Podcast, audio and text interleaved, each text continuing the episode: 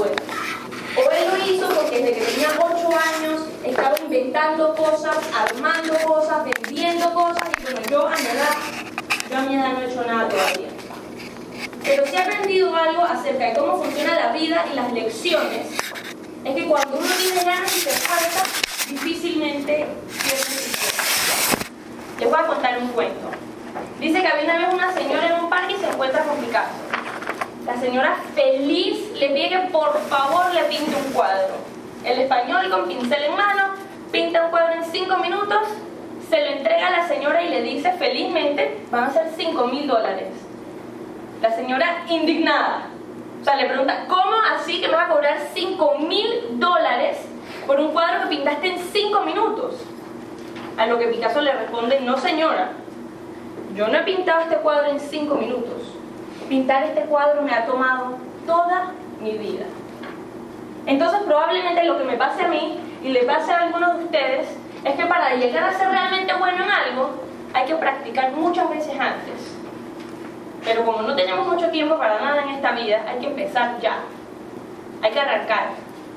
El problema con decidir empezar es que empezamos a buscar todas las excusas para no hacerlo.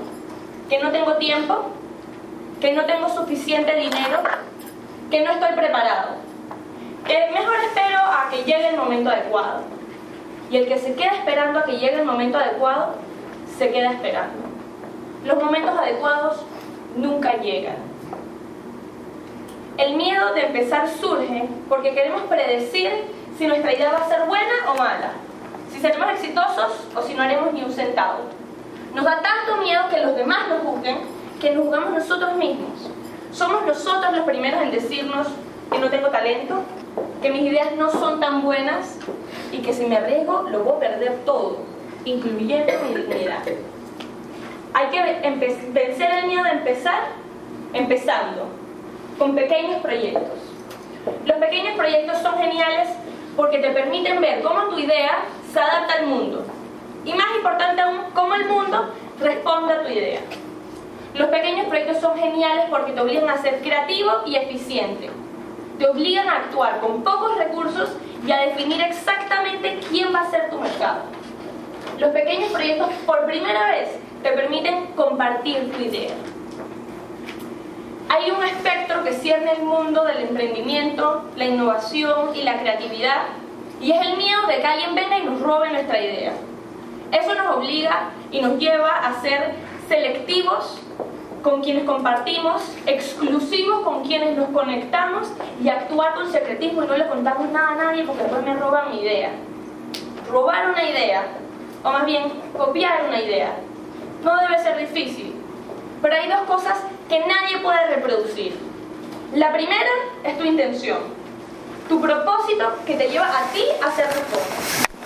La segunda es tu atención, la atención que tú le prestas a las personas con las que trabajas y a los detalles de tu trabajo. Nadie puede falsificar tu pasión. Por eso es que no hay que empezar con grandes proyectos, solo con grandes filosofías, porque son nuestros ideales los que nos llevan a actuar y a emprender. Para ser emprendedor no hay que empezar con una serie de acciones. El emprendimiento en realidad es una actitud, es una búsqueda, es la búsqueda constante. ¿Qué podría ser diferente? ¿Qué podría ser mejor? ¿Qué podría yo ayudar a cambiar? El emprendedor de actitud puede emprender donde sea, sea en su escuela, en su barrio, en su trabajo o inventando un nuevo proyecto cultural o empezando un negocio nuevo. Ahora quieren catalogar a los emprendedores como las personas que empiezan negocios nuevos y eso está muy bien. Pero uno puede ser emprendedor en un negocio ya existente solo buscando todo el tiempo cómo hacer más eficientes los procesos que aquí usamos, cómo inventar nuevas maneras de hacer equipo, de hacer el trabajo que ya yo tengo que hacer. Ser emprendedor y cambiar el mundo no es un club exclusivo. Aquí no se necesita experiencia previa, no hay que llenar ninguna aplicación y no hay que pedirle permiso a nadie. Para ser emprendedor solo necesitas tus ideas y actuar. Si no sabes qué quieres hacer, con qué quieres emprender, te digo por experiencia propia que la confusión es el producto de saber qué quieres y pensar que deberías estar haciendo algo más tradicional. Entonces por eso tengo un, un último cuento para ustedes. Dice que había una señora que viajaba todos los días de Colombia a Venezuela, montando una moto que tenía enfrente un cesto con tierra negra. Y todos los días el oficial en la frontera la detenía y le decía, detente chama, ¿tú qué llevas en ese cesto con tierra negra? A lo que la señora le respondía, nada, revisa. El señor sacaba toda la tierra negra, la revisaba, no encontraba nada y no le quedaba más que devolverla y dejar a la señora ahí. Día tras día venía la señora en su moto con su cesto de tierra negra y todos los días el oficial en la frontera la detenía, revisaba la tierra negra, no encontraba nada y la tenía que dejar ir. Al cabo de 10 años seguía viniendo la señora en su moto con su cesto de tierra negra y este día el oficial le dice, mira chama, yo me voy a jubilar. Yo me voy a ir de aquí, pero yo no me puedo ir de aquí sin que tú me digas, ¿tú qué me estás contrabandeando? Yo sé que tú me estás contrabandeando algo en esa tierra negra y yo necesito que tú me digas qué es. Y la señora le responde, yo no te estoy contrabandeando tierra negra. Lo que yo te estoy contrabandeando son motos. Cambiar el mundo es nuestra moto. El emprendimiento es nuestra tierra negra. Y hay que cruzar esa frontera todos los días. Las palabras que digo yo que las dedico solo a aquellos de ustedes a quienes hablan con el vocabulario de que tienen una pasión y que tienen un sueño y que quieren cambiar el mundo. A ustedes yo les digo, protejan sus pasiones. Protéjanlas porque jamás, no importa qué edad, va a ser fácil salir al mundo y decir, oye, yo creo que yo voy a hacer algo diferente. Les digo, protejan sus pasiones y trabajen duro de 9 a 5 y relájense los fines de semana. La parte de trabajar duro no se la tengo que decir mucha gente. La parte de relajarse los fines de semana sí. Porque si hay algo que hay que disfrutar es el camino, el proceso que estamos emprendiendo. Mis palabras yo siempre se las dedico a los que les urge el sentimiento, las ganas de actuar, de hacer algo, de lograr un cambio. Si hay una cosa que se van a llevar de esta charla, les pido que sea lo siguiente. En lo que sea que hagan, permítanse, dense la oportunidad de conocer a otra gente y reconocer sus talentos. Solo así van a poder compartir, conectarse y trabajar juntos. En esta vida hay que olvidar la búsqueda de la respuesta porque no hay una respuesta. Cada uno de nosotros tiene un pedacito de alguna respuesta y va a haber que trabajar juntos para descubrirla. Más que nada, para construirla. La propuesta que yo les traigo hoy es la siguiente. Es una invitación realmente. Yo quiero saber, ahorita, después de este taller, si quieren me lo escriben por Twitter, con qué sueñan, qué los mueve, qué los apasiona. También quiero saber qué les aterra, qué los detiene y qué necesitan escuchar para seguir adelante. Yo, en cambio, les quiero compartir mi habilidad, mis palabras y mi pasión. Mi meta secreta de que cada quien encuentre su manera de hacer su pasión rentable. Para algunos aquí, o más de uno aquí, sonará como un sueño que yo hable de hacer rentable tu pasión, pero cuando tú tienes bien alineada tu atención con tu intención, los ingresos son el producto secundario de ofrecerle valor a la sociedad. Que si es fácil hacer tu pasión rentable, no, no es fácil, pero es una tarea realizable. Y por eso les traigo este taller el día de hoy, de hacer presentaciones efectivas. Mi idea, mi intención, eh, por qué yo hago esto, es que a mí en verdad me da lástima que a veces yo veo a gente súper talentosa, con ideas buenísimas, pero como no son perfectos comunicadores, sus ideas fallan en llegar a las otras personas. Y a veces yo me quedo como que, concha, prepárate por favor, que el, el mundo se está persiguiendo de esta idea tuya, por lo que tú no te preparaste. Entonces así lo que los ayudo yo a hacer presentaciones que ellos puedan compartir, sea con un grupo de colaboradores en una charla de inducción, sea con un grupo de gente que va a invertir en su proyecto, sea con su jefe si lo quieren convencer de que hay que implementar un nuevo programa de bienestar laboral, sea con clientes si es que están ofreciendo un servicio o un producto nuevo. Entonces el punto de esto es, de presentaciones efectivas es agarrar una pasión que ustedes tengan, un tema al que a ustedes les interese o un proyecto, producto o servicio que ustedes se lo quieran presentar a alguien. Y cuando digo presentar, voy a romper el paradigma de persona, proyector, slide, PowerPoint, porque la presentación puede ser de muchas maneras. Uno presenta con lo que está escrito en su website. Uno presenta si tiene un blog, si tiene blog de videos especialmente, si tiene cualquier video en YouTube. Uno presenta cuando alguien te pregunta, oye, ¿y tú qué haces? Y uno presenta también cuando da conferencias, cuando da charlas de inducción, cuando da presentaciones de estrategia interna. Así que presentación yo lo uso para referirse a cualquier medio donde una persona exponga una idea que tiene ante un grupo de personas para o colaborar o convencerlos de colaborar. Ya, esa es la propuesta. Déjenme sentarme un segundito. Les voy a confesar algo. Esta es la primera vez que da un taller con tantas personas. Usualmente yo doy un taller con, en un círculo y todo el mundo me comparte su nombre y de esa manera no me da pena compartirles mi nombre y lo que yo hago, pero me toca por primera vez. Mi nombre es Stephanie. Eh, si necesitan un poco de credibilidad para lo que van a aprender hoy, yo estudié medios, cultura, comunicación y me especialicé en persuasión y procesos sociales. Y además hice una concentración en emprendimiento social porque yo creo en cambiar el mundo, pero yo creo que cada quien tiene un rol en la tarea colectiva de cambiar el mundo. Y no seré yo la persona que va a emprender y va a inventar nuevas cosas, pero yo me considero comunicadora para ayudar a la gente que sí va a emprender a comunicar mejor sus ideas y sus proyectos.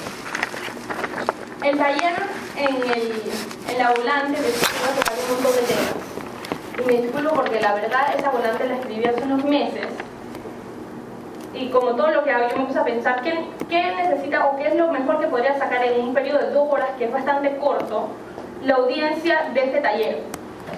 Lo más importante, lo absolutamente más importante de cualquier presentación, es prepararse para hablarle directamente a la audiencia.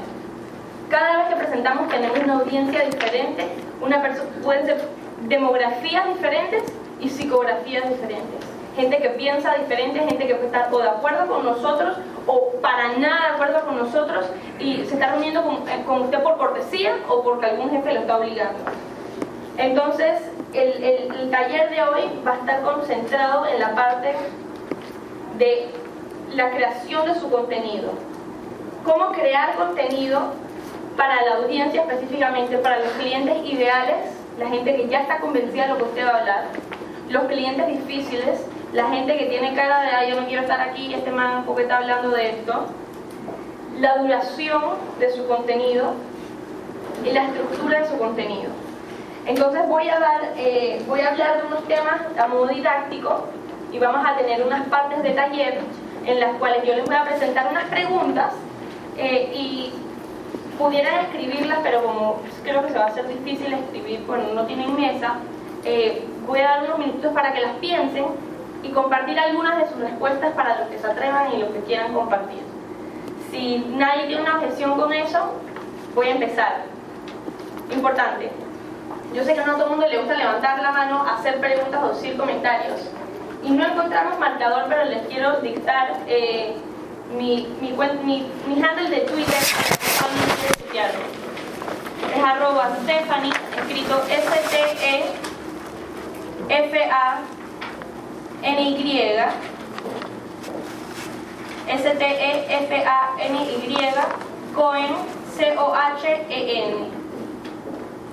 Si me tuitean ahorita, cuando hagamos la presentación, puedo eh, abrir el, stream de Twitter y ver algunas de las preguntas y contestarlas o las veo yo en mi celular y les contesto. Les pido que si tienen una pregunta, esperen a que llegue al corte de la sección para hacerla. Como ven en este slide que ya han visto por algún tiempo, el 86%, celular o no, el 86% de los ejecutivos dice que comunicar efectivamente impacta su carrera y su salario. La manera en la que nos presentamos todo el tiempo influye nuestra carrera y nuestro salario. Porque si nos encontramos con una persona en el trabajo o fuera del trabajo a la que elocuentemente le podemos hablar de lo que nosotros hacemos, de alguna manera u otra, en algún momento u otro, va a, va a impactar nuestro trabajo. Pero piensa en el gran número de personas que dicen, sí, presentar efectivamente influye en mi trabajo, pero solo el 25% de esas personas practican por más de dos horas para presentar. Por eso es que nos toca ir a un montón de conferencias aburridas. Yo creo que la gente siempre va a las conferencias con la esperanza de que esta vez alguien va a decir algo bueno y de manera que me mueva. Y eh, la mayoría de las veces uno sale un poquito decepcionado. Los temas son muy buenos, pero a veces la gente tiene un, unos documentos aquí llenos de bullet points que uno se queda por favor, eh, y a veces gente que habla desde un podio porque escribió una charla eh, y la está leyendo y uno se queda como que hola yo estoy perdiendo de mi tiempo puede ser que estoy faltando al trabajo y por favor mírame los ojos entonces este mundo está plagado de presentaciones no efectivas. Más que nada porque la gente no practica hay una cifra que es para, dar una presentación increíble, no una presentación ahí conversación de que el man se paró en el escenario. Para dar una presentación increíble de una hora, hay que prepararse por 30 horas. 10 de esas horas uno la utiliza en el desarrollo del contenido. 20 de esas horas uno las tiene que utilizar practicando.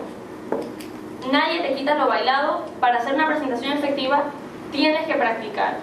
Si no practicas, te trabas. Si no practicas, estás nervioso. Si no practicas, te enredas, vas para adelante, vas para atrás. Para hacer una presentación efectiva de una hora, hay que practicar 30 horas. No existe tal cosa como el presentador innato. Steve Jobs, para presentar 5 minutos, practicaba 30 horas. Y por eso el señor que ahora en paz descanse se murió con la plata que tenía porque ni siquiera inventaba un producto nuevo, le ponía un nombre nuevo, presentaba y el mundo decía, wow, yo quiero eso. Para dar una presentación efectiva de una hora hay que practicar por 30 horas. Esto me da un poquito de risa y dice aló porque es como que no sé quién está llamando a alguien. Ya no es 1999. No usen más animaciones, no usen fotos feas, no usen fotos despixeladas, no usen nada que tenga que ver con clipart ni nada que venga instalado en su computadora. Se ve feo y hay suficientes recursos gratis para actualizar su presentación. Y yo les voy a dar una lista después de dónde buscar fotos bonitas, donde solo tienen que darle crédito a los fotógrafos y dónde bajarse tipografía gratis, que es muy bonita y que puede por fin reemplazar a Comic Sans, Times New Roman, Arial, excepto Helvética. Helvética es la única que viene con la computadora que todavía se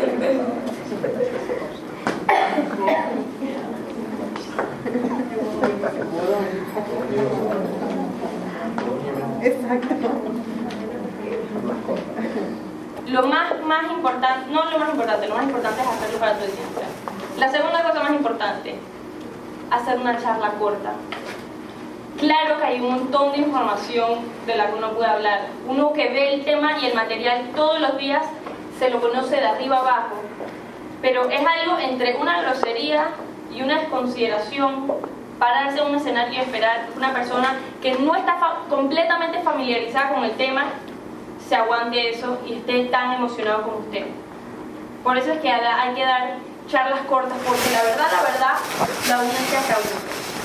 Hay un dicho que a mí me gusta mucho que es, todo el mundo quiere aprender, pero nadie quiere prestar atención. Así que hay que encontrar la manera que de manera corta sin exigir que todo el mundo preste demasiada atención, puedan aprender lo que nosotros queremos transmitir. Hay dos factores que influyen también al hecho de que necesitamos empezar a hacer charlas cortas. El primero es que está científicamente comprobado que el periodo de atención de una persona oscila entre los 12 y los 15 minutos.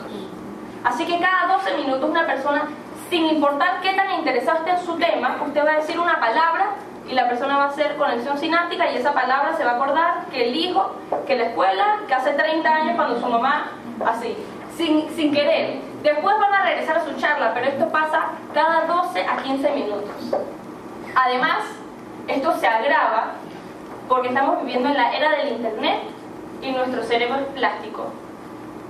Eso suena un poco raro, pero hay un libro que se llama Lo que el Internet le está haciendo a nuestros cerebros del psicólogo Nicholas Carr. Y él explica lo siguiente. Él habla de la neuroplasticidad del cerebro, que es la habilidad del cerebro de reconfigurarse. Por ejemplo, esto puede funcionar de manera positiva. Si una persona toca y practica piano todos los días, su cerebro se va acostumbrando a hacer diario practicar y se va reconfigurando, aunque sea un poquito, para acordarse de las cosas practicadas y para agilizar las destrezas necesarias en las manos para que esa persona practique todos los días.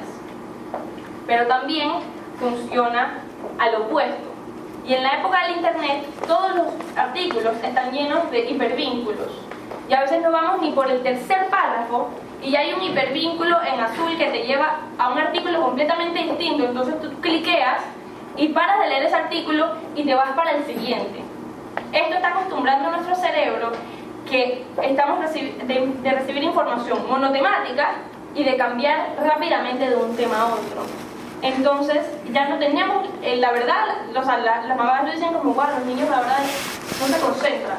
No, de verdad que no se concentran porque están acostumbrando a su cerebro a desconcentrarse y a necesitar estímulos constantes para guardar la concentración. A eso se le añade el celular. O la persona lo saca porque se aburrió y lo saca, o se imaginó que vibró el celular y lo saca, o de verdad que vibró porque alguien le escribió, se desconcentró y entonces sacó el celular. Entonces no solo hay que combatir a la poca atención que tiene la persona, sino al celular que va a tener en el bolsillo vibrándole mientras que nosotros estamos hablando. Hay tres estrategias en las presentaciones efectivas para combatir eh, estos fenómenos de poca atención. El primero es avisarle a la gente por cuánto tiempo vas a hablar. Cuando tú le avisas a una persona, ya que rompes una barrera de incertidumbre y creas una conexión de comunicación. Tú le estás dando la expectativa. Dame tantos minutos de tu atención, que eso es lo que yo necesito para completarte mi idea. Para que no sea que si vamos a hablar 15 minutos, al momento 14 la persona ya está diciendo, wow, este man a hablar. Pero ya, porque ya sabe que vas a hablar solo 15 minutos. Entonces se va de un tiro que sin la incertidumbre de cuándo te vas a demorar. Uno también puede avisar de manera visual cuándo va a demorar una presentación, pero yo no lo recomiendo porque la conexión de comunicación no se crea jamás como se crea verbalmente. Podrían ser cosas como que al pie de la página pusieran, este es el slide 1 de 23, o que pusieran cinco puntos y dijeran, bueno, estamos en la primera parte de la presentación y cuando van por el slide quinto pasan a la segunda para crear un sentimiento de progreso.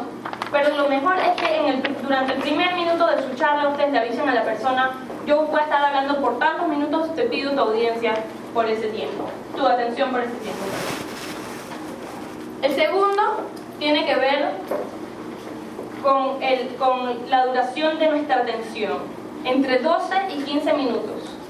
Si ustedes saben que las personas solo te van a prestar atención entre 12 y 15 minutos de manera interrumpida, en vez de rechazarlo y esperar, dije, ojalá que la gente en verdad se prestara más atención, hay que reconocerlo y adaptarse. La manera de adaptarse es cada 12 o 15 minutos hacer algo que despierte a las personas. O haces una pregunta, o cambias tu tono de voz, o o tienes una planta y, les haces que porque de alguna manera les recuerdas a la persona, hola, yo estoy aquí, yo estoy dando esta presentación, yo me preparé para esta presentación, lo menos que puedes hacer es prestarme tu atención, si es que se prepararon. Si no se prepararon, yo creo que no es justo pedirle su atención a la gente.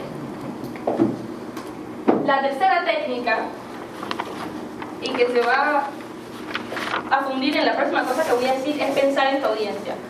Si tú haces una charla que le hable directamente a tu audiencia, los chances de que se aburran son mucho menores a que si hubieras hecho cualquier charla para darle a cualquier audiencia. O sea, si uno está entrando a una conferencia de motos, digamos, y uno va a empezar a hablar de la importancia del guineo, difícilmente los motociclistas van a estar como, wow, qué interesante todos esos guineos y la cantidad de potasio que tienen, porque la verdad ellos fueron con la mentalidad de que quieren ir a que les hablen de motos. Entonces, si usted estructura una charla para hablarle de motos a los motociclistas, va a tener la atención de la gente porque todo el mundo quiere aprender. Todo el mundo en realidad va a los lugares para que los muevan, por más que es más o menos la norma que saldrá decepcionado de la charla o de la conferencia. Eso nos lleva al siguiente punto, que es hacer la charla eh, para tu audiencia específica.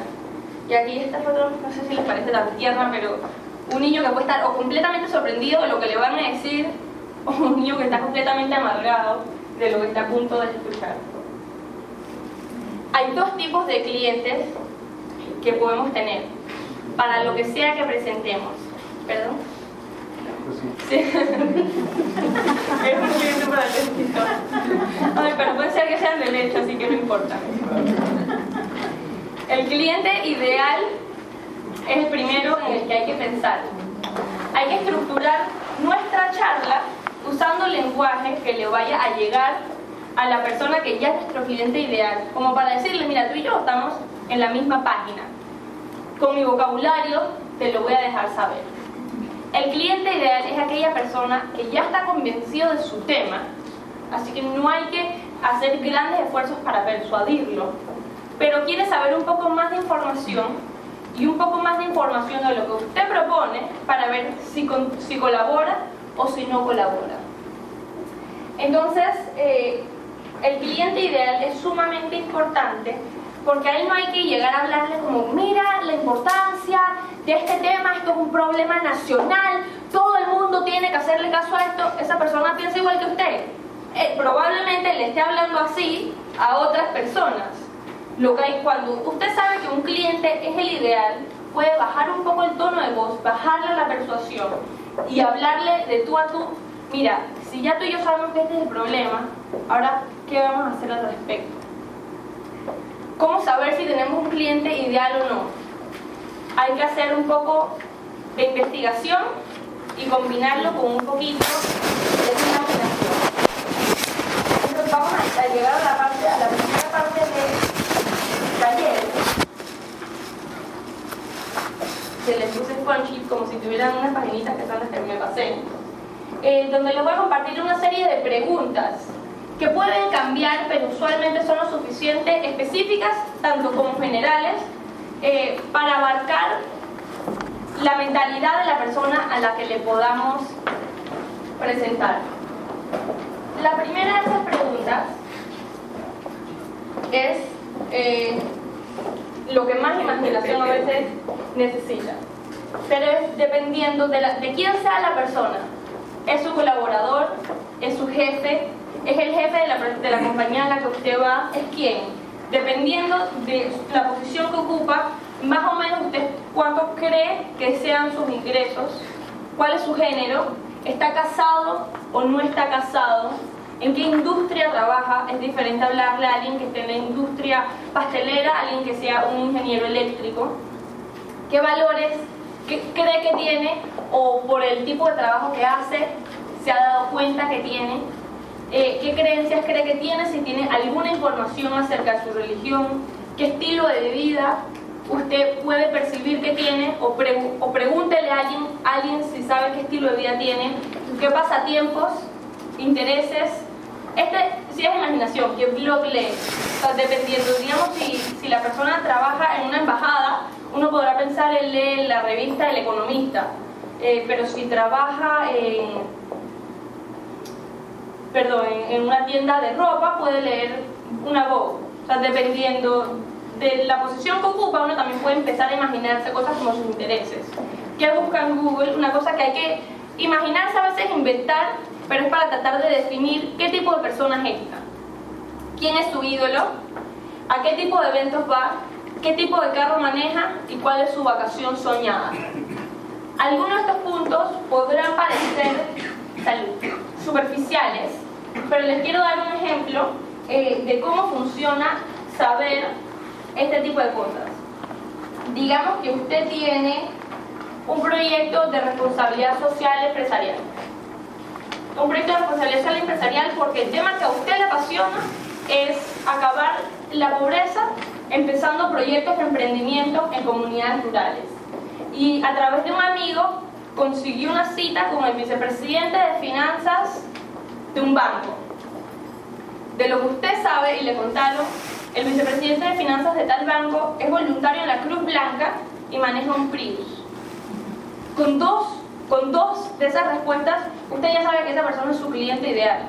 Usted no tiene que entrar a eso y empezar su, su presentación como muchas veces se empieza como, bueno, la importancia de la responsabilidad social empresarial es enorme porque nuestro país el grado de pobreza, eso es tiempo que usted está perdiendo porque esa persona ya está clarita en esos temas.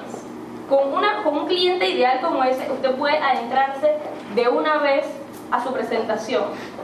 Además, saber que es vicepresidente de finanzas también le da una perspectiva de qué ángulo usar para hablarle de su proyecto de responsabilidad social empresarial.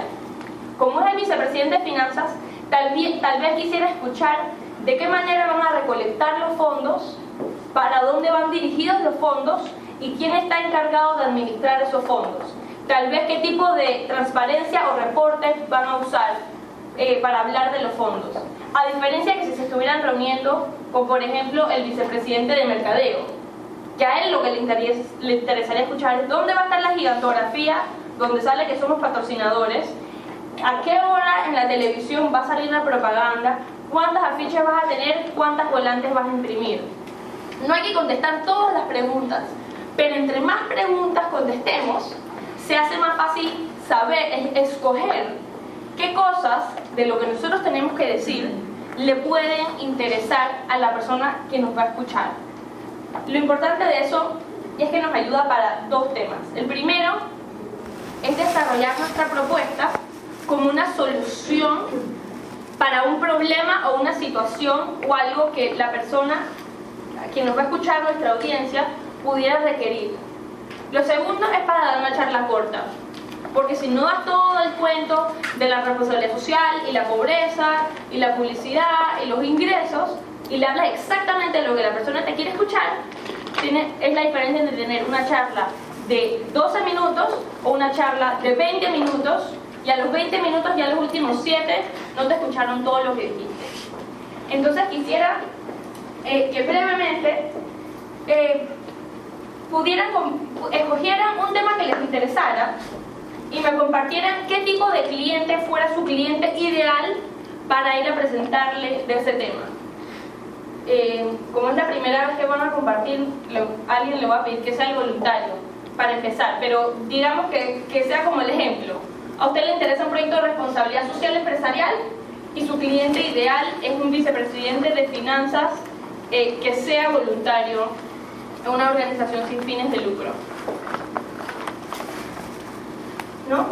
Puede ser una persona que de repente enfocado en un proyecto que involucre algo de responsabilidad social empresarial, pero que no necesariamente esa persona esté involucrado con ninguna con ninguna, mencionaste, con, con una institución, con ninguna institución. institución de...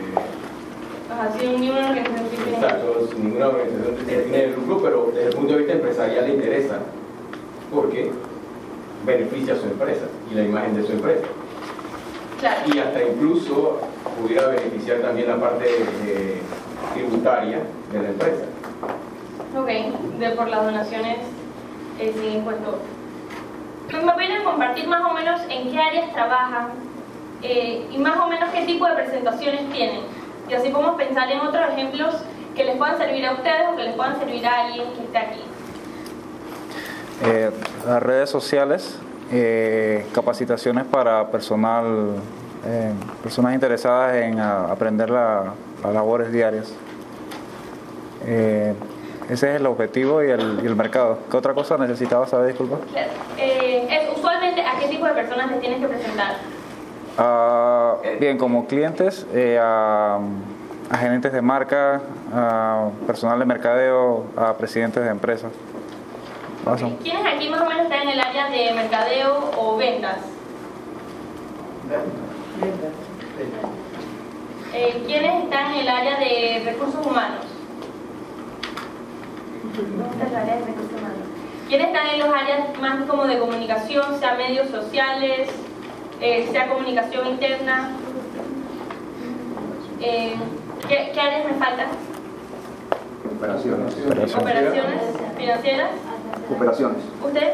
Operaciones. Operaciones financieras, ¿quién están en...? Y más o menos, o sea, digamos, en, en operaciones, ¿a, a qué tipo de personas le presentan? Bueno, eh, a mí me toca presentar a nivel gubernamental, desde el ministro hasta el usuario, eh, llámese eh, el usuario final, el que está dentro de una oficina. La empresa nuestra vende tecnología, software, específicamente en control de procesos de emisión crítica y flota vehicular. Entonces, obviamente, nosotros hacemos presentaciones para el cliente eh, final, eh, para efecto de la venta, pero también tenemos que capacitar al personal, obviamente ya después de haber hecho la- el cierre de venta, y al usuario final. Ok. Yo creo que, como un ejemplo a veces sin importar el tema que tengamos, casi siempre nosotros queremos que algo pase y necesitamos presentárselo a alguien más que va a aportar o el permiso o los recursos para que tal cosa pase. Entonces para eso eh, hay que pensar en la situación, sea el tema en el que estamos, eh, el, el tema que estamos tratando, cómo la situación impacta o afecta a la persona a la que le vamos a presentar. Porque es muy fácil ir a una persona, bueno, mira, yo tengo aquí la solución de todos tus problemas, no, de este problema que es enorme y la persona se queda como, bueno, que la verdad ese no es mi problema. Así que de nada sirve la charla que le estamos dando y hay que pensar siempre en cómo lo que nosotros vamos a proponer impacta a la audiencia porque eh, se trata de un tema que es una situación o un problema. Eh, por ejemplo, ¿qué le asusta acerca de la situación a quien usted le va a presentar? ¿Cuál es el peor escenario posible? ¿Cómo afectará su vida si la situación empeora? ¿Dónde perderá control, poder o influencia en su vida si la situación no cambia? Si quieres agarramos el tema de capacitación de personal, que yo creo que es de urgencia en nuestro país. Y por temas de que a veces de presupuesto, los, las personas a quienes se, les presentan las propuestas de capacitación de personal no se llevan a cabo estos programas. Pero digamos que usted le, está yendo a presentar a una persona que sí le interesa el presupuesto, pero como gerente de recursos humanos, sus jefes lo están presionando. Y lo están presionando porque hay altísima rotación eh, y se quejan todo el tiempo los clientes por Twitter de que, de que hay pésima atención al cliente. Entonces, a ese gerente de recursos humanos, ¿qué le asusta de esa situación? De esa situación, lo primero es que, sin import él tiene que dar la cara por todos sus colaboradores. Porque si bien están tuiteando de los colaboradores, él fue el que los contrató y está encargado de su bienestar laboral y está encargado de su capacitación. ¿Cuál es el peor escenario posible?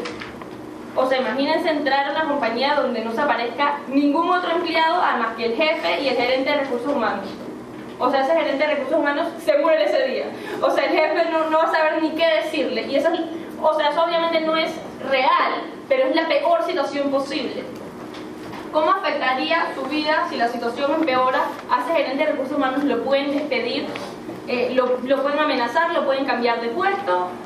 ¿Y dónde perderá control, poder o influencia en su vida si la situación no cambia? Digamos que ese gerente de recursos humanos lo despiden y su esposa lo bota de la casa porque en mi casa no vas a vivir si eres un vago y no tienes trabajo. O sea, estos son todos extremos a lo que podría llegar un problema tan básico como que el personal no esté capacitado. Pero si uno hace un ejercicio mental y práctico de contestar preguntas como esta, se va adentrando a la psique de su audiencia, a pensar ellos más o menos qué podrían estar pensando, qué los podría estar asustando, cómo podría hablarle a esa persona. Otras de las preguntas que, hay que contestar ahora son al inverso. Después de ver el problema, que contestar esas preguntas nos puede ayudar a desarrollar nuestro concepto para atacar ese problema específicamente, hay que pensar en la solución. ¿Cómo se puede solucionar esto? Y hay que preguntarse, ¿cuál sería la solución soñada? ¿Qué emociones sentirá al momento de su propuesta? ¿Qué clase de frases, imagínense que se estará diciendo? Si todo se diera perfectamente, ¿qué pasaría? ¿Cómo responderían los demás si la situación perfecta se da? ¿Y qué podrán lograr a partir de solucionar la situación? sigamos con el caso este de, la conversación porque, bueno, nada más te lo comparto a ti de recursos humanos. Me encanta el tema de manejo de talento y no se da lo suficientemente en nuestro país eh, porque siempre creo que se le presenta a la persona que maneja el presupuesto en vez de a la persona que maneja a los equipos. Entonces, ¿cuál es la situación soñada para un gerente de recursos humanos? Que su, que su personal esté capacitado al 100% y que su rotación esté al 0%, que todo el mundo esté feliz en ese trabajo. Eh, entonces, digamos que usted le va a proponer eh, unos mejores exámenes de selección, porque los problemas de rotación con menos de tres meses desde la entrada de una persona se le atribuyen a la selección. El Departamento de Recursos Humanos no escogió adecuadamente a ese colaborador. Entonces lo que usted va a proponer es eh, un programa de selección. Entonces, cuando usted está haciendo la presentación a su jefe, o sea, visualice, visualícese haciendo la presentación a su jefe y preguntándose, ¿qué me va a decir este man cuando yo le hable de mejores planes de selección para eliminar o bajar la rotación. ¿Qué frase se va a decir? Oye, ojalá, la verdad, ojalá que eso funcione. Pero ¿qué clase de, preguntas se van a hacer si hay que actualizar? Nos va a costar cambiar la parte de selección, va a haber que contratar a gente nueva. Entonces, solo de imaginarse las frases que la persona se podría estar diciendo, lo ayuda a usted a preparar su charla con las respuestas para esas preguntas. Si bien en ese momento las preguntas fueron imaginarias, pudieran realmente ser las preguntas que su audiencia iba a tener y usted ya se prepara de antemano para contestarlas. Si todo se diera perfectamente, ¿qué pasaría? Es que, bueno, la gente se bajaría los niveles de rotación y en esa charla usted le tiene que hablar a ese gerente de recursos humanos de que esta propuesta es la solución para su problema de rotación. No siempre, y, más, que, más que no, nos toca presentarle a un cliente difícil, alguien que no es nuestro cliente ideal, alguien que no, es por, no es porque no esté convencido en nuestro tema, no solo no está convencido en nuestro tema, sino que sus intereses están alineados o desalineados con los nuestros. Es como si usted fuera una persona, un comunicador interesado en el mercadeo, cuando le va a hablar al vicepresidente de finanzas, usted se tiene que preparar porque usted no habla el vocabulario de finanzas. Su cliente difícil fuera el vicepresidente de finanzas, su cliente ideal fuera el vicepresidente de mercadeo. Eh, al cliente difícil hay que seducirlo prácticamente. Porque cuando uno llega de frente a una persona que no quiere escuchar lo que tú le estás diciendo, lo que se queda una vez es una actitud a la defensiva. Una actitud como que no, yo no creo en eso, yo sé más que eso, yo he visto eso miles de veces y miles de veces ha fracasado proyectos como los tuyos. Entonces hay que seducirlo un poco como la metáfora de la moto y el cesto de tierra negra. Nosotros tenemos una moto que es nuestra idea, la, la gran imagen de lo que nosotros queremos hacer, pero hay que encontrar diferentes setos de tierra negra. ¿Por qué ángulos es que le vamos a hablar a estas personas que son los difíciles? ¿Qué le vamos a decir para que pique la caña y después irlo jalando poquito a poquito hasta que podamos revelar así la moto de propuestas que les tenemos? Para, hacer, para pensar en el cliente difícil, hay que hacer las preguntas del cliente ideal también, pero hay que añadir eh, otras preguntas hay que saber exactamente y verbalizarlo, porque es diferente pensar en una respuesta a escribir una respuesta, verbalizarla y, estar totalmente consciente de ella, que de su propuesta no le interesa.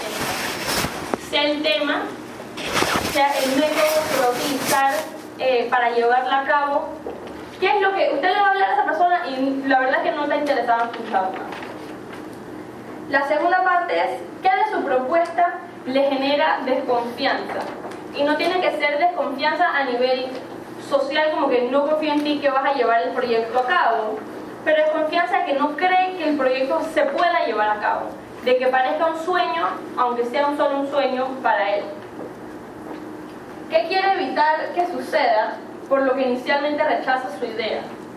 Esta, esta pregunta se refiere a que, a como dijimos, si alguien quiere ahorrar en la compañía, va a rechazar todas las propuestas que incluyan gastar dinero, o por lo menos la van a rechazar inicialmente porque su estrategia o su meta organizacional es una diferente.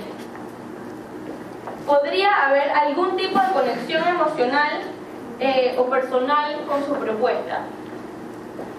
Esta vez, a veces es un poco más difícil de, de entender, pero por ejemplo, si usted tuviera una asociación eh, sin fines de lucro, eh, mediante la cual combate el déficit de atención y va donde un cliente difícil que es conocido por no donarle a ninguna fundación, pero usted sabe que ese señor tiene un hijo que sufre de déficit de atención o que cuando él estaba en la escuela le iba pésimo porque tenía déficit de atención, cómo utilizar eso de manera sutil, eh, sin sacarle los papeles a nadie, para, para tratar de conectar lo que usted quiere decir con la persona a quien se la está diciendo.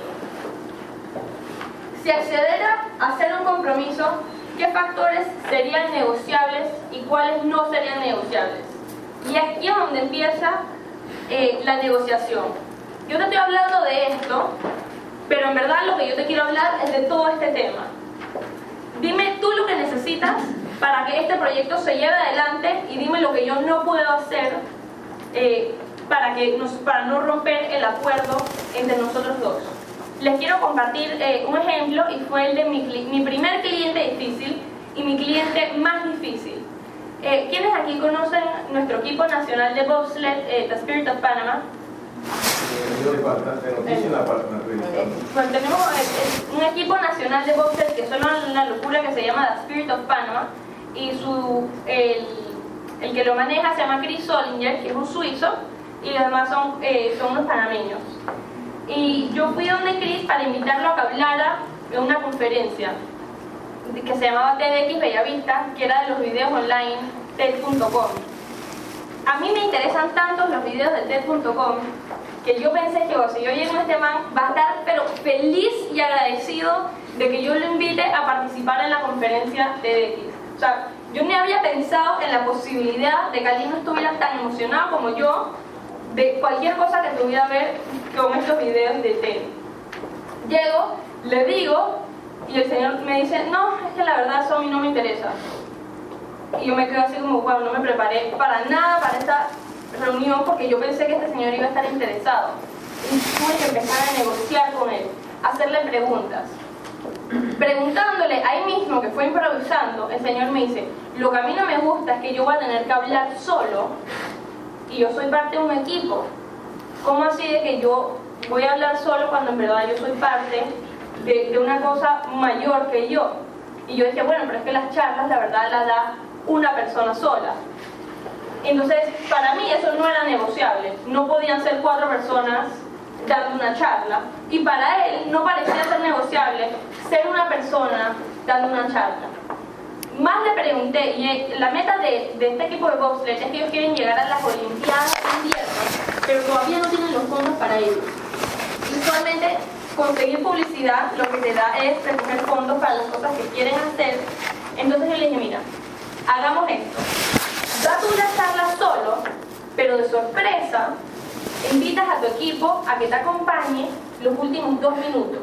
Así tu equipo entero sale en el video, todo el mundo ve a tu equipo, yo te filmo y hacemos un video en YouTube para que la gente lo comparta y tengas una charla con tu equipo en YouTube, sea viral y todo, y todo este cuento. Y el señor que pasó a decirme, no, esto no me interesa, pasó a decirme, bueno, vamos a pensarlo. Y eso es eh, una, una técnica súper importante de la negociación, comunicación y persuasión de los clientes difíciles. A los clientes difíciles no intenta persuadirlos inmediatamente, porque no lo hará. Porque por temas de ego, una persona no te va a aceptar en, en, en, un periodo de 15 minutos, oye, mira, yo pensé que no, no me interesaba para nada y me he dado cuenta que tienes una idea genial, nadie lo va a hacer. Así que lo que hay que decir es lo siguiente, considéralo y me avisas. Cambias el no que te van a dar en ese momento por un tal vez y le da tiempo a la persona de que lo piense, de que considere todas las cosas que tú le has dicho y de que alguna gente, sin saberlo, lo, lo, lo vaya a convencer por usted. Eh, a Chris, que ahora es mi amigo y por eso doy el ejemplo, yo pensé que él me iba a decir que no y gracias a Dios cuando presenté estaba su asistente ahí y yo sé que fue su asistente la que lo convenció al final eh, y no fui yo. Porque yo me paré esa mesa y le dije, considéralo y después me avisas. Y yo no sé qué pasó en su cabeza, pero al final el señor habló y estaba súper feliz y se mostró con su, con su equipo en el escenario. Y la última pregunta es de lo que sí le interesa al señor, sea sus estrategias o metas corporativas o metas de vida, digamos. ¿Qué hay que se pueda conectar con su proyecto? O sea, y, y, esto se puede usar hasta cuando uno manda un email. Entonces digamos que uno le está mandando un email a Medcom y porque usted tiene un programa nuevo de educación infantil, la meta corporativa de Medcom y sale todo el tiempo es la buena TV. Eh, transmitir valores familiares, que no sea solo entretenimiento, a diferencia de TVN que tiene la cáscara y es menos valores familiares. Entonces, si usted tiene un programa nuevo, es muy diferente escribirle un email a alguien que trabaja en un Medcom y decir, mira, tengo este programa buenísimo, es de educación para niños, yo estoy demasiado feliz, yo creo que va a dar resultados, a decirles, yo tengo un programa de educación para niños que creo que está muy bien alineado con su estrategia corporativa de buena TV y transmitir valores familiares. Uno cambia, parece lo mismo, pero añadir una frase cambia toda la intención eh, de lo que se está diciendo. Pasa de ser, mírame, esto es importante para mí, yo creo que esto va a ser importante para el mundo, pasa a decir, yo tengo esto que quiero compartir con ustedes, que creo que a ustedes también les interesa, estamos alineados en la, la intención con la cual hacemos las cosas. El enfoque pasa de uno a su audiencia. Y a uno siempre le gusta que le hablen de uno y que le, hablen de las cosas, que le hablen de las cosas que nos gustan a uno. Así que eso es lo que hay que empezar a hacer. Hablarle directamente a su audiencia.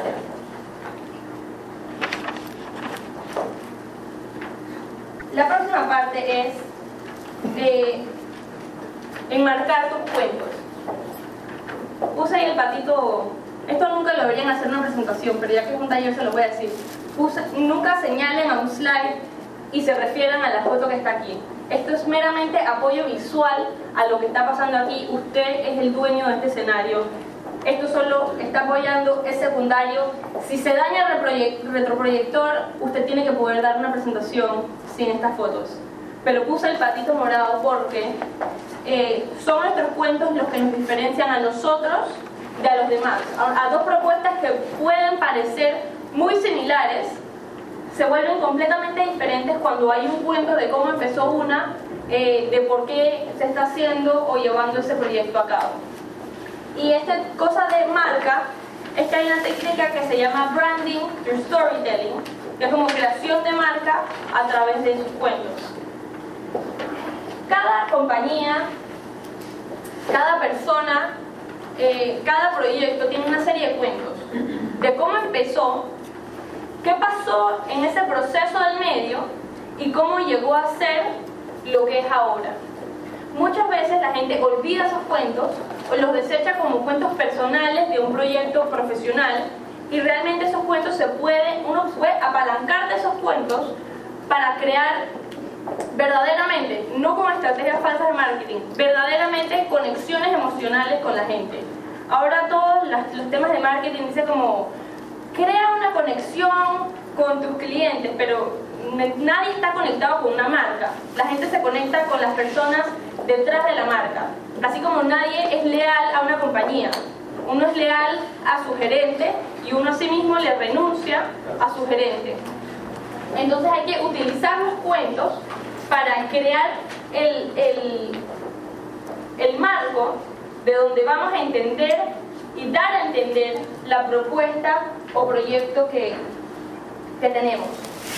Los cuentos son de mucha importancia porque sirven, uno, de manera indirecta para dar a conocer los valores que tenemos como personas y cómo vemos el mundo. Si uno tiene un proyecto de responsabilidad social empresarial, eso sí es un cuento de, de, que ves el mundo como un lugar que hay que hacer más justo y hay que hacer proyectos y hay que incluir todo este tema de emprendimiento.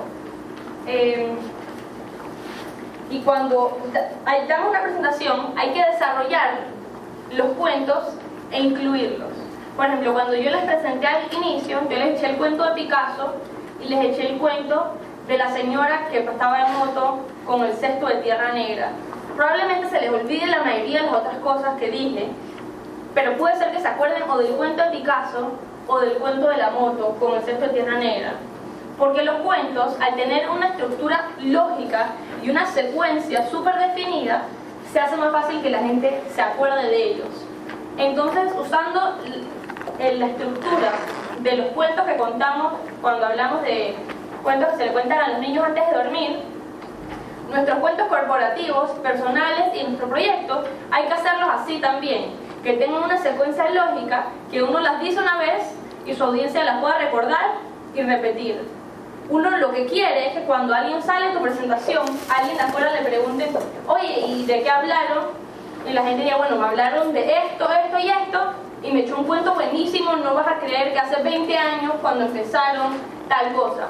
La segunda persona se va a olvidar de los primeros tres puntos, pero si se impresiona con el cuento, lo va a seguir repitiendo. Hay dos tipos de cuentos que podemos incluir eh, en nuestras presentaciones. El primero son anécdotas, las cosas que nos han pasado, que nos definen como personas y que también definen a nuestro proyecto. Para convertir nuestras anécdotas y sacarlas del, del, ámbito como que solo se cuentan en Navidad o en las cenas familiares, se puede darles un poquito de estructura para poder introducirlas en su presentación. Y como lo demás es haciéndose preguntas.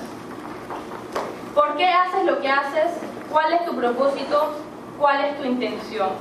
De, decir, si esta es mi propuesta de, para hacer más eficientes los procesos de operaciones de la compañía, porque yo creo que es una lástima de que estemos escatimando en unas partes cuando si nada más repensamos la manera en que hacemos las cosas podemos ser más eficientes aquí y lo que nos sobra lo usamos en otra parte que se necesita de la compañía en estos momentos.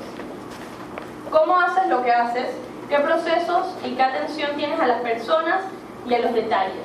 Eso habla exactamente del procedimiento que uno está que viene con su propuesta. O sea, ok, la idea es incluir un nuevo plan de bienestar laboral para nuestra compañía.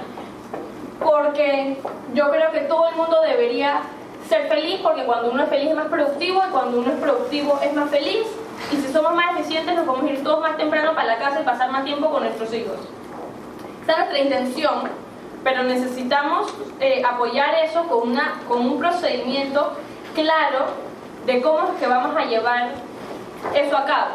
Entonces también hay que, esta parte de atención a las personas y a los detalles es sumamente importante porque a veces pensamos en soluciones en nuestra mente que están un poco distanciadas de la realidad. Si bien estamos viendo el día a día, sin retroalimentación y sin feedback de nuestra idea, no, sabe, no le estamos prestando atención a las personas, sino hacemos algo que sea específicamente para lo que ellos necesitan y la parte de atención a los detalles es de cómo se van a administrar desde los recursos hasta las horas, cualquier cosa que tenga que ver con la parte del procedimiento. ¿Quién es usted eh, y qué es su proyecto?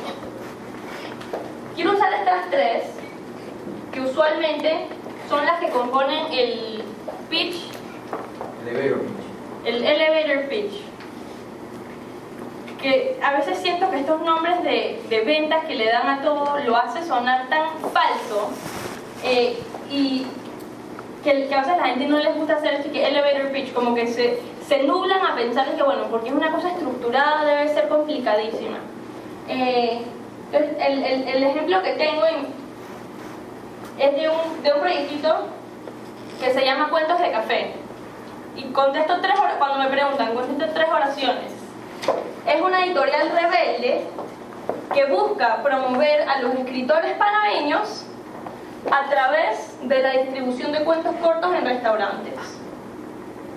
uno, uno siempre sabe lo que es su proyecto, pero no puede ser que cuando te pregunten en la calle, oye, ¿qué es lo que has estado haciendo últimamente? Uno se queda como que, eh, es que en verdad es demasiado complicado para contarte.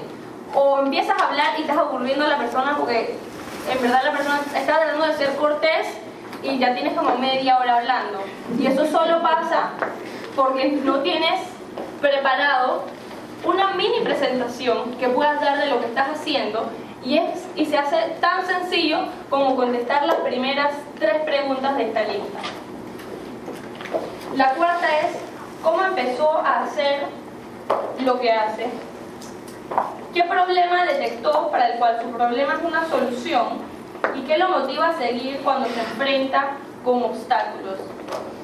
La parte de cómo empezó a hacer lo que hace es como es como los casos de éxito que sirven para inspirar. Como decir, si él lo hizo, yo también voy a poder.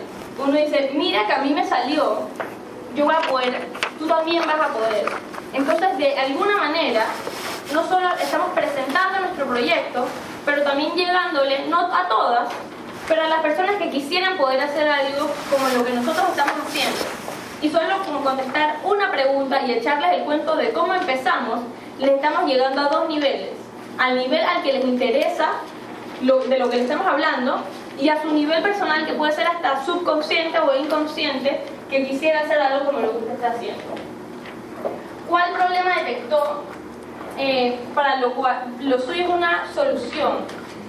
Eso usualmente puede ser una cosa más estructurada, como que, bueno, el problema en este país es de tal y es una estadística y entonces hay una gráfica enorme y es muy difícil. No importa cuántos diseñadores gráficos tengan, es muy difícil hacer que una gráfica se vea bonita. Las estadísticas se ven a veces horribles en las presentaciones, pero si uno tiene un cuento, si uno agarra el, ángulo antropológico del problema o la situación que usted ha detectado, usted presenta entonces su solución ni sin venderlo, como un cuento que tiene que ver con algo que está pasando.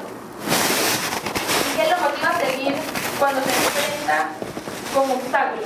Este es el tipo de pregunta que no necesariamente va a escribir, por ejemplo, en el, en el About page de su website. Usted no va a poner, bueno, lo que a mí me motiva a seguir cuando estoy desolucionada de la humanidad y estoy llorando en mi cuarto, es que en algún día me voy a encontrar a un joven al que le voy a hablar de emprendimiento y él va a hacer un proyecto que cambie el mundo. Eso es lo que a mí me motiva a seguir y eso yo jamás lo voy a escribir en ninguna parte, pero sirve saber eso, porque eso fuera uno de los cuentos que estaríamos dejando huérfanos si no nos preguntamos y no nos recordamos constantemente que forma parte de los cuentos de nuestra marca, de nuestro proyecto y del proceso que estamos emprendiendo. El segundo tipo de cuentos son las metáforas. Y no hay una lista de preguntas para encontrar las metáforas. Son ese tipo de cuentos con el que se van a tener que encontrar. Sea que alguien le haya contado un chiste eh, una vez o alguien le ha echado un cuento. A mí un buen amigo me echó, me echó el cuento ese de la moto y el cesto de Tierra Negra y creo que me hice hasta más amiga de él después que me echó ese cuento porque yo dije, este cuento está buenísimo, jamás me iba a encontrar con este cuento si este tipo no me lo hubiera contado. Entonces hay que estar a veces pendiente al, cuentos que escuchamos, aunque sean de niños, que tengan una relación conceptual con lo que nosotros estamos haciendo. Los cuentos metáfora sirven para dar un ejemplo y explicar y probar lo que yo estoy proponiendo puede pasar por, lo menos a nivel conceptual. por ejemplo, el tema del el cuento de la moto con el cesto de tierra negra me lo contó mi amigo y eso es una metáfora a que cuando tenemos que tenemos algo muy grande muy difícil de digerir, que presentarle a la gente, hay que dárselos de poquito a poquito. Y luego me encontré con un ejemplo, que es el perfecto ejemplo para esa metáfora, que es el, el apoyo para los temas de emprendimiento. El ejemplo es el siguiente. Dice que había una vez un emprendedor social que quería ir a un pueblo en Colombia a enseñarle a la gente a leer y escribir. Pero era un pueblo de gente mayor, que si él hubiera llegado de que yo hoy les voy a enseñar a leer y escribir, todo el mundo le hubiera dicho, bueno, Nosotros hemos vivido demasiado bien toda nuestra vida sin leer y escribir. Tú que no eres ni de aquí, vete, no tienes nada que hacer aquí, nosotros estamos perfectos. En vez de llegar así de frente, el Señor lo que les dijo fue lo siguiente. A mí me han contado que en este pueblo hacen las mejores arepas de todo Colombia. Y la señora dije, sí, en este pueblo hacemos las mejores arepas de todo Colombia. Y él dije, yo creo que hay que compartir sus recetas, porque me han dicho que son geniales, ¿cómo vamos a privar al mundo de, de, tal, de tales arepas que ustedes están cocinando aquí? Y la señora ahí le dijeron, bueno, el problema es que nosotros no, no sabemos escribir, así que no podríamos darte las recetas. Y el Señor le dice, oye, no te preocupes, yo les enseño a escribir, ustedes escriben sus recetas y después yo les enseño a leer para que las sigan compartiendo con más personas. Las señoras dijeron, perfecto. El libro se llamaba Recetas de Verdad, Verdad, de algún pueblo en Colombia y fue hasta París a ganarse un concurso de cocina ya, de verdad, de lo buenas que eran las arepas esas. Entonces pasa que cuando nos encontramos una metáfora o un ejemplo que sirva para apoyar conceptualmente el tema que a nosotros nos apasiona, hay que apuntarlo en el celular, en el cuaderno, en la computadora, porque no puede ser que no inmediatamente, pero en algún momento va a surgir la oportunidad de utilizarlo y la gente se va a acordar de ese cuento que usted le cuente.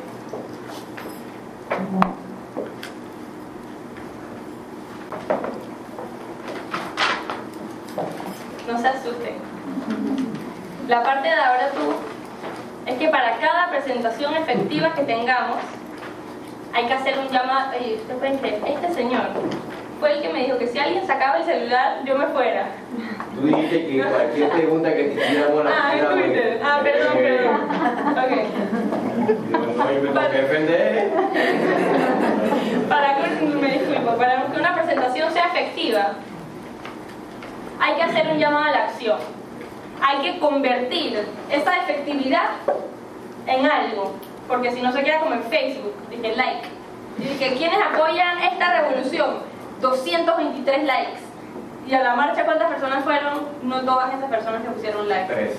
Entonces, para que una presentación sea efectiva, hay que decirle exactamente a las personas, mira, esto funciona así, esto es mitad y mitad. Yo vine aquí, yo me preparé, esto es lo que yo le estoy presentando. Ahora yo necesito de ti y esto es exactamente lo que tú tienes que hacer para encontrarte conmigo a la mitad. No sirve de nada y la verdad es hasta un poco abrumador hablar por un montón de tiempo sin decirle a las personas y esto es lo que puedes hacer ahora. Sean en pasos o con links para buscar más información o, qué pensar, qué, qué, qué hacer hasta mentalmente con la información que usted le acaba de proveer. Les confieso que personalmente fuera mi sueño que los periódicos no trataran de ser objetivos y quisieran ser efectivos. Si cada artículo del periódico se escribiera, mira, este es el problema de los manglares en este país, estos son los cinco, los cinco pasos que usted puede hacer para hacer algo al respecto. Yo creo que fuera mucho más efectivo a que todo el mundo estuviera enterado del problema de los manglares en nuestro país sin poder hacer absolutamente nada al respecto. Eso no vende. Pero puede ser que sí. Nada más que no lo aprobamos. Entonces, para hacer un llamado eh, a, la, a la acción efectivo, hay que decirle a las personas qué tienen que hacer.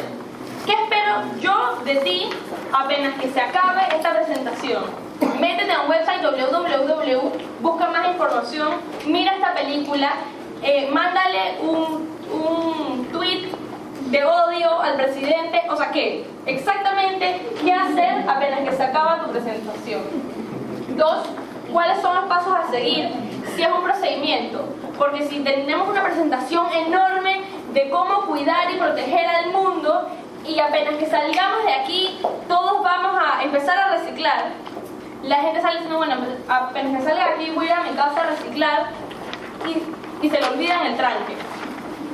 Lo que hay que hacer es efectivo, precisamente decirles, apenas que sal, sal de aquí, ve a tal lugar, compra los tres tambuchitos de estos tres colores, los pones en la esquina izquierda de tu cocina, que es donde más lo va a ver toda tu familia, y les enseñas a tus hijos que las botellas de plástico van en este tambuchito de este color y todos los domingos llévalos a tal punto de reciclaje para reciclarlos. Eso se vuelve mucho más real en la mente de cualquier audiencia que decir ahora todo el mundo empiece a reciclar, porque eso suena como un ideal más que como un llamado de acción o un procedimiento. ¿Qué impacto tendrá? De impacto hay de dos, de dos clases. ¿Qué impacto tendrá en la persona que va a responder el llamado de acción? ¿Y qué impacto va a tener en los demás? ¿Cómo la persona responda? ¿Qué impacto tendrá en la persona?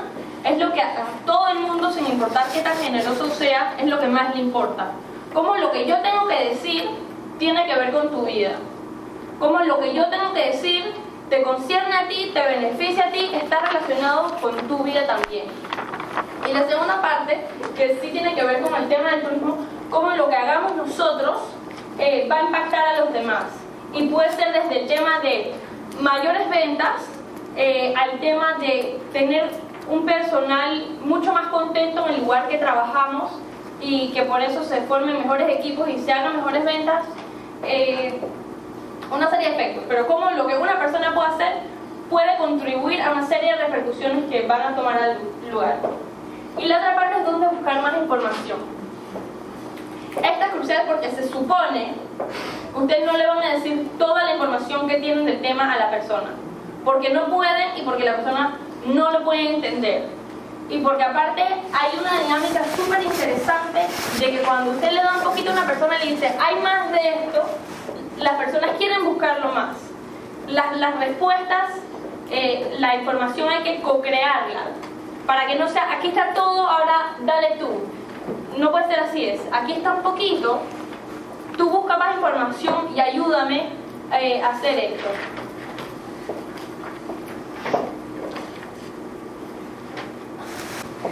Eh, esta parte es muy importante y hay que, hay que encontrar un flow un ritmo personal de cómo presentamos y una estructura definida de lo que vamos a presentar.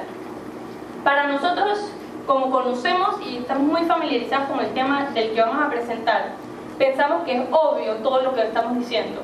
Entonces empezamos a hablar y nos acordamos de una cosa aquí, la decimos, y después echamos para atrás y hablamos de otro tema, y después para adelante y volvemos y hablamos de otro tema y tenemos la verdad a la audiencia completamente confundida en ese para adelante, para atrás. Es mucho más efectivo estructurar su presentación de tal manera que usted le agarre la mano a la audiencia y le enseña. El primer punto es este, estos son los ejemplos de apoyo que yo tengo, esta es la prueba de que lo que yo estoy proponiendo va a ser cierto. El segundo punto es este, y esto es lo que va a pasar aquí, y esto es cómo te va a beneficiar a ti. Y el tercer punto es este, del qué es lo que tienes que hacer al respecto. Estructurar una presentación, yo diría que es una de las partes más difíciles de armar la presentación. Si bien hay que empezar con una introducción, un cuerpo y una conclusión, el orden que le demos a todo eh, tiene que ser finísimo, tiene que estar hilado de manera nítida para que cada oración vaya transicionando sutilmente a la próxima. Y eso sirve para dos cosas. La primera es para ayudar a su audiencia a entender todo su concepto y la segunda es para ayudarlo a usted a memorizarse su presentación. Y nadie habla de, de la importancia de la estructura para la memorización pero si uno tiene que acordarse de puntos que están dispersos, se hace, o sea, es un trabajo mental mucho más difícil que acordarse de cómo el punto 1 se convierte en el punto 2 porque es el próximo paso lógico a lo que usted está hablando o es el componente a lo que usted acaba de decir. Una de las mejores técnicas para estructurar se llama la regla de tres. En la tradición occidental, hay muchos ejemplos de cómo hemos utilizado la regla de tres. Cosas que, que, no han ni pensado, pero por ejemplo el Padre, el Hijo y el Espíritu Santo, cuéntame todo lo bueno, lo malo, lo feo, eh, libertad, igualdad, fraternidad, hay un montón de banderas que son tricolor y hay frases eh, catchy como esta que dice Donald Trump de location, location, location. Esto de repetir las cosas tres veces, por alguna razón, hace un clic con nuestro cerebro y nos ayudan a entender mejor las cosas. La regla de tres sirve a nivel macro para estructurar su presentación en tres partes, una introducción, un cuerpo y una conclusión, y sirven a nivel micro también para hacer énfasis en algunas oraciones que va a tener. O sea, por ejemplo, si usted tiene una oración y usted le quiere decir a la persona que lo va a impactar, que le va a mover el piso y que va a cambiar su perspectiva de la vida, es diferente a decirle que lo va a impactar o que lo va a impactar, le va a cambiar la perspectiva de la vida, le va a mover el piso, lo va a hacer ver las estrellas, va a hacer que se quiera mudar a Marte. Menos que tres es de, poco, es de bajo impacto y más que tres es una lista de cosas que acordarse. Así que de alguna manera tres es el número mágico que hay que usar. Uno puede jugar con la velocidad del tiempo que se le asigna a las repeticiones estas de tres que usamos en las oraciones.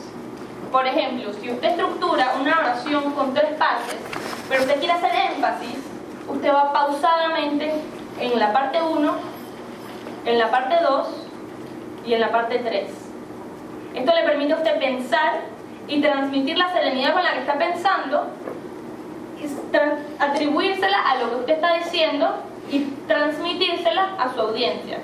Pero si usted lo que quiere transmitirle es intensidad o emoción que puede sentir con un tema en particular, como por ejemplo dije en mi charla antes, que yo les hablo de lo que tienen la urgencia, las ganas y el deseo de hacer algo, de cambiar algo, de marcar una diferencia, esa intensidad que siento yo acerca de hacer un cambio, la traduzco en velocidad que se la aplico a una regla de tres para transmitirles a ustedes un sentimiento que no van a poder separar de la idea esta de la urgencia de hacer algo, porque combiné mi tono de voz con una repetición de palabras que estaba usando.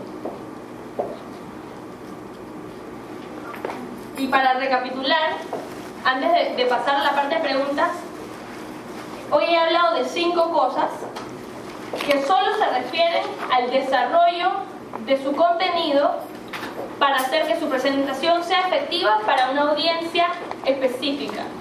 La primera habla del tiempo, o la duración del tiempo. Hagan charlas cortas, háganse un favor a ustedes para no tener que memorizarse todo, háganle un favor a su audiencia y no los aburran hasta la muerte.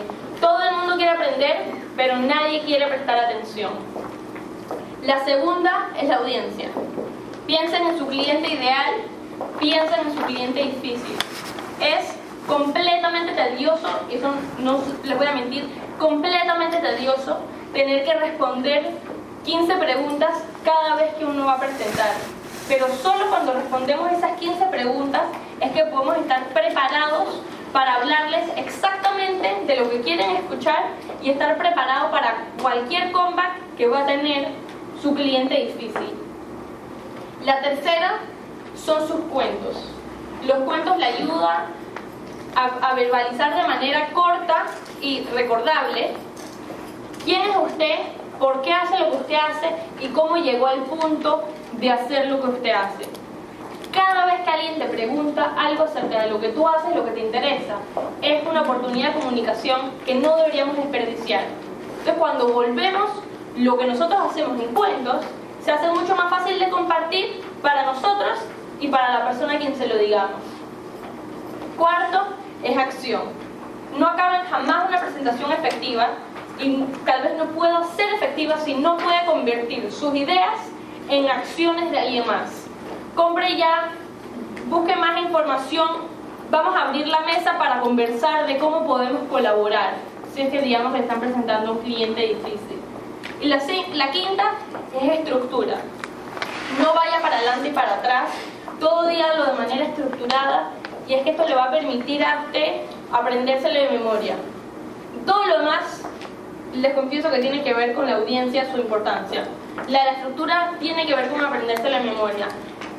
Leerse una página y usar un podio está pasado de moda. está más pasado de moda que las animaciones que vienen con PowerPoint. Hay que estructurar la manera que nos los acordemos de memoria y que podamos jugar con la velocidad y las pausas que le incluyamos. Aquí puse que el próximo tema es presencia de escenario, pero eso solo depende si mi amiga Lorena después me va a volver a dejar eh, presentar aquí. Y les quiero compartir mi celular, mi email, bueno, mi dirección en mi pequeña empresa que se llama el Taller de Buenas Ideas.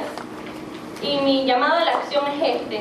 Como les dije en la propuesta inicial, yo trabajo con gente que tiene una pasión y que quiere volver su idea en una realidad.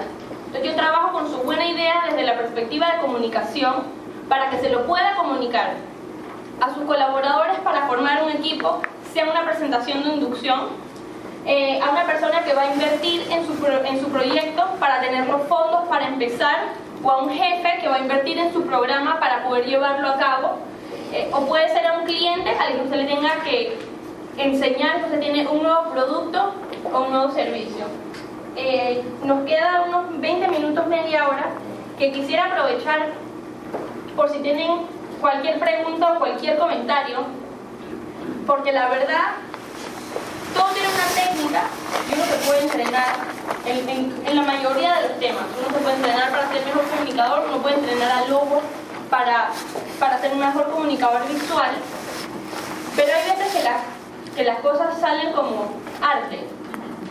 Uno no sabe por qué hace lo que hace, pero para uno es natural hacerlo de cierta manera. Y eso tiene que ver con el hecho de que cada quien tiene un rol distinto en la vida. Hay gente que son emprendedores y líderes, hay gente que, son, que están más en la parte de finanzas, son más eficientes en la parte de operaciones, hay gente que está más en la parte de mercadeo, de comunicación, hablándole a todo el mundo.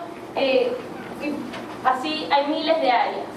Eh, yo he aceptado y valoro mi rol como comunicadora y todo el tiempo, como les dije, me gusta conocer gente, aprender de lo que ellos hacen eh, y ver cómo podemos trabajar juntos. Así que si de alguna manera les podría ayudar ahorita con una idea que tengan, una presentación eh, de manera específica, usemos este periodo de preguntas y respuestas o comentarios para que me las digan y ver cómo a ayudarlos. Gracias. Seguimos.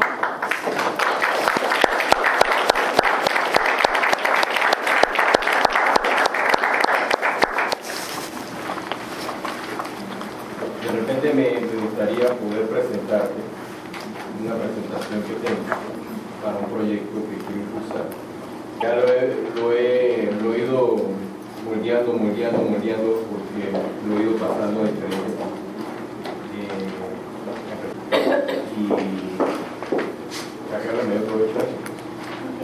o por ejemplo, alguien tuviera alguna pregunta específica de algo que, de lo que es. ¿La qué es?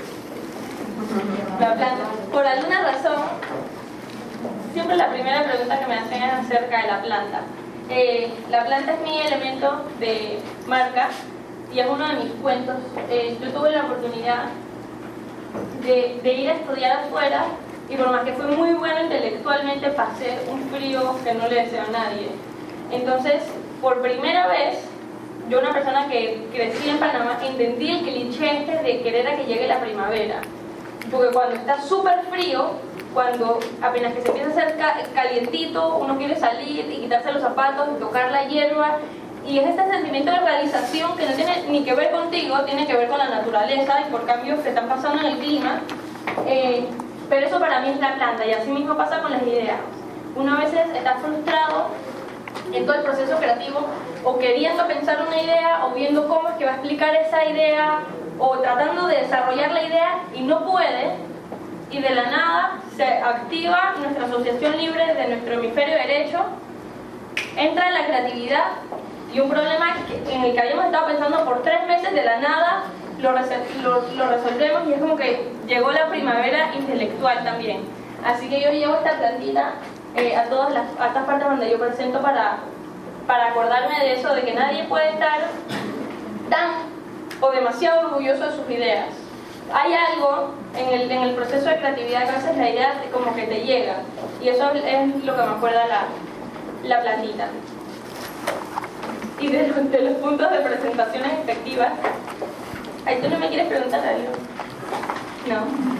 O tú le estoy diciendo a la gente que quisiera que hablaran un poco más de la parte a la que te refieres de encuentra tu flow. Ok. Ok, la parte de, de encontrar tu flow, la verdad dije flow, pero es la estructura de la, de la presentación.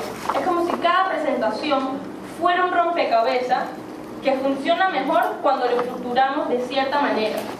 A veces cuando uno escribe, todas las, digamos que tú escribes tu presentación, todos los párrafos, y cada vez que lo das te equivocas, de que siempre dices una parte antes que la otra. Usualmente la gente quiere retrasar esas equivocaciones, entonces trata de memorizárselo como es, cuando realmente la misma charla te está diciendo, para ti lógicamente viene esta parte antes que esta. Hay como que encontrar el, el mejor orden que le podemos dar a la presentación para aprendérnoslo nosotros y explicárselos a las personas también. A veces pasa que por equivocaciones podemos eh, reorganizar los párrafos y llegar a la mejor estructura, pero a veces pasa que simplemente hay que sentarse con toda la información que tengas y ver exactamente qué hay que decir primero, qué parte viene después, eh, con qué hay que cerrar y, o qué hay que decir primero para agarrar la atención de la gente. Y ese es el flow, cómo va a fluir toda la presentación. ¿Cómo haces con tu flow? Ya lo mencionas. ¿Y qué sería lo, lo, lo preferente? ¿Esperar al final para un periodo de preguntas y respuestas? ¿O dar la opción de que te pregunten mientras estás dando la charla porque muy probablemente te saquen de ese tren de ideas. Entonces, yo creo que definitivamente pasa eso. Si tú estás hablando, estás en un tema y alguien levanta la mano, eh, uno también sufre de los mismos 12 minutos de atención, alguien te descuadra y, y pierde su atención. Yo creo que si uno quisiera tener participación de gente en la mitad de lo que uno dice, designar momentos específicos, como justo antes de empezar una sección nueva. Eh, pero lo mejor a veces es esperar al final y que la gente haya apuntado sus preguntas y te las pueda decir después. También yo creo que cuando es un grupo menor, el tema de las preguntas a veces ayuda y le da más energía a la dinámica del grupo, pero cuando es un grupo mayor se sale de las manos, que la gente esté comentando, preguntando en la mitad, así que es mejor esperar al final. Aquí, aquí, aquí. Esa es una pregunta.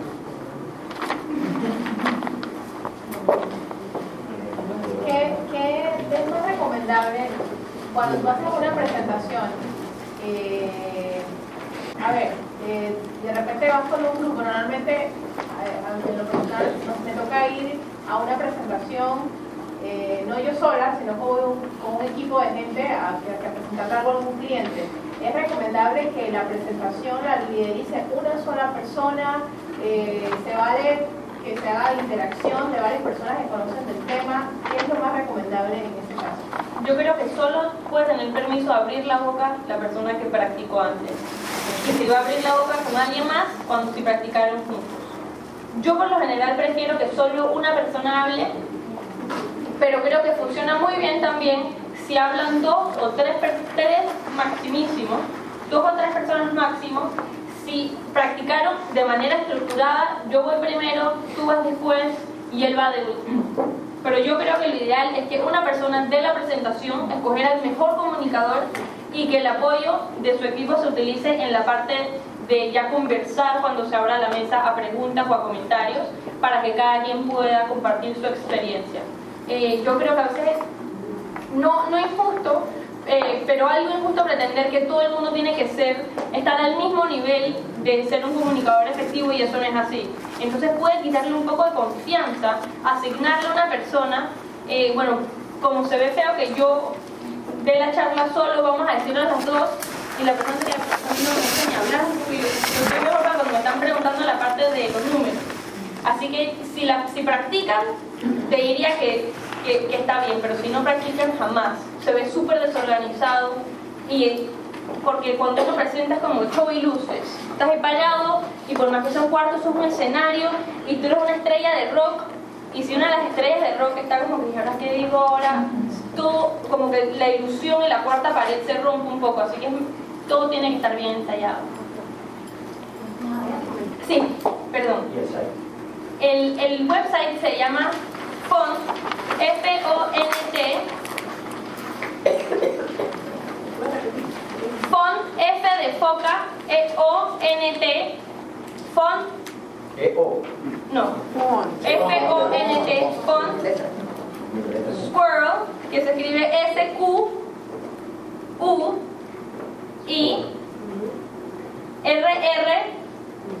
R-R-E-L punto com. Así que fontsquirrel.com.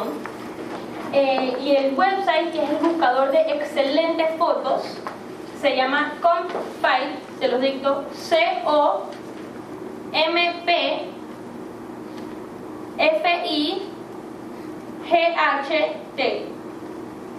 Es un buscador de fotos de Flickr, eh, por eso le, le pide y, y- y les- yo les pido que lo respeten también, que le den crédito, usualmente es en el último slide de su presentación, a los fotógrafos de quienes están utilizando las fotos. Es como el canje para no tener que pagar eh, por fotos. Y son fotos de súper buena calidad para olvidarse de las mujeres estas rubias felices de trabajar en un call center, que eso está súper eh, distante de lo que es la realidad y hay que parar de usarlas en las presentaciones. Una, una consulta. Eh, veo que al, al- cuando te estás presentando, tú utilizas mucho lo que son tus manos y te, te mueves mucho en lo que, o sea, ¿qué, qué, tan- qué puede ayudar, eh, cómo hacer para que eso te ayude en vez de que las personas te tomen atención solamente a ti y no al, al, a lo que estás presentando o solamente a lo que estás presentando y lo que estás diciendo? Ok, como, eh, cuando uno va a hablar con su lenguaje corporal, eh, es muy importante prestarle atención porque el 90% de nuestra comunicación es no verbal. Se crea una barrera de comunicación cuando uno comunica algo con las palabras y comunica algo diferente con el cuerpo. Decir, por ejemplo, estoy súper emocionado.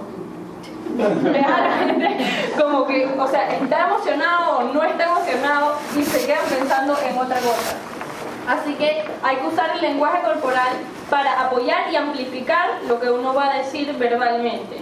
Eh, cuando uno va a usar los gestos, usualmente tiene que quedarse como que en esta área, si uno es muy expresivo y le gusta usar mucho las manos, pero hay una técnica que se llama los bracitos del T-Rex, que es como el dinosaurio, que dice que si no eres muy expresivo con las manos, las puedes dejar aquí y solo las mueves así, como casualmente, y no pasa nada si no tienes nada para que hacerles esto y dejar las manos abajo.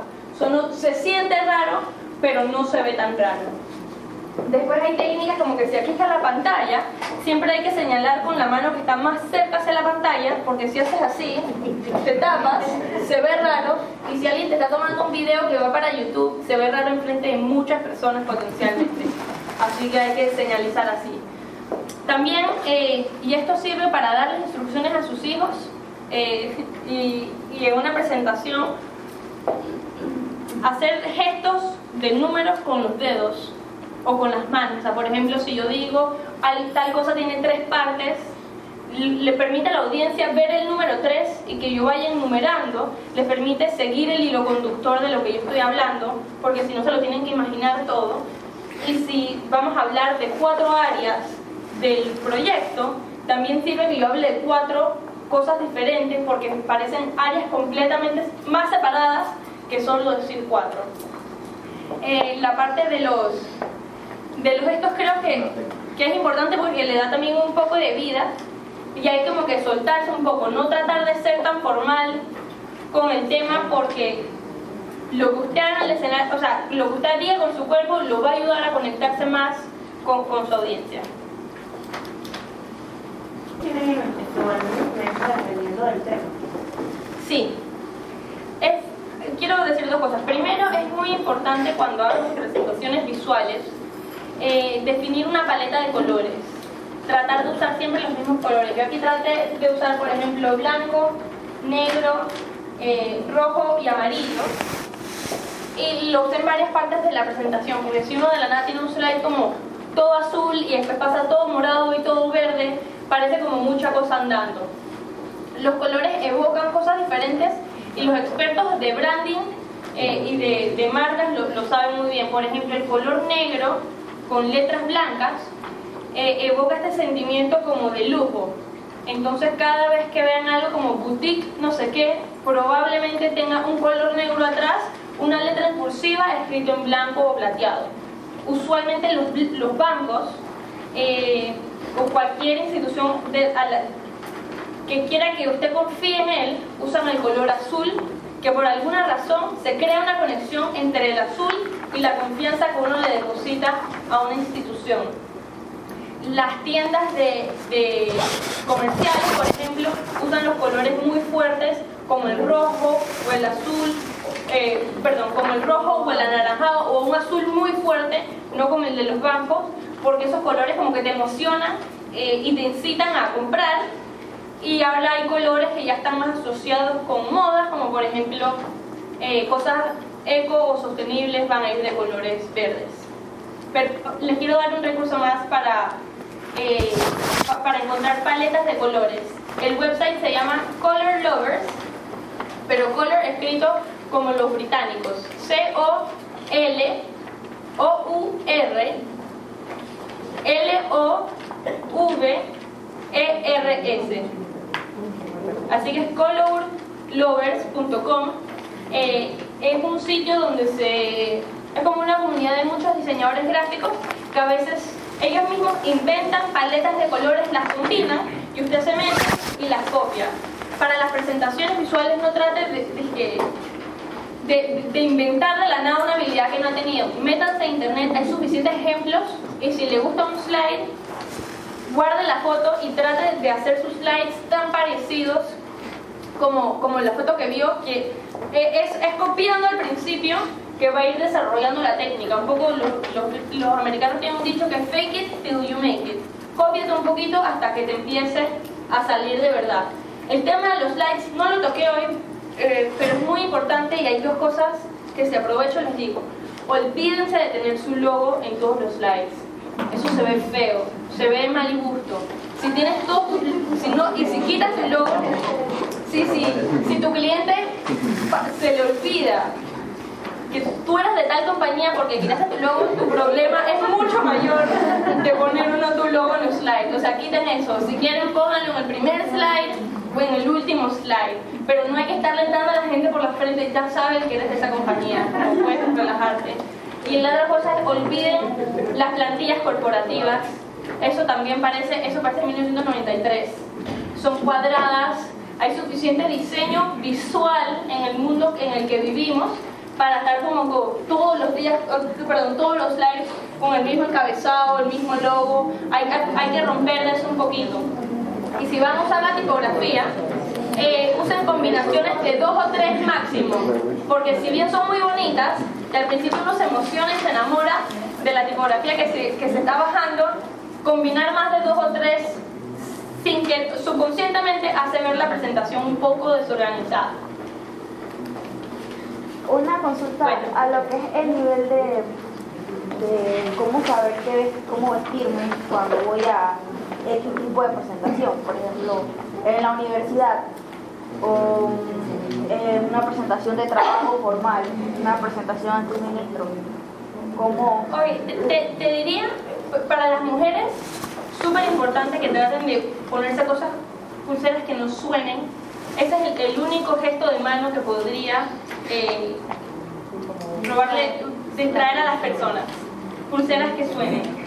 De ahí, tratar a veces de, de imitar lo que tú sabes que es la etiqueta de vestimenta. O sea, si vas a hablar con un ministro eh, y sabes que ellos se visten con saco y corbata todo el día, vestirse para la ocasión un poco.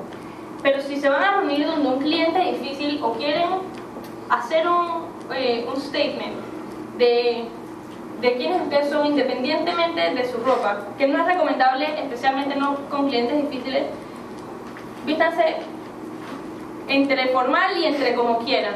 Yo pensé en todo el camino aquí, dije, ¿será que yo me debo disculpar por la ropa que tengo puesta hoy? eh, porque soy joven y entonces voy a ir vestida con una cosa que morada con verde.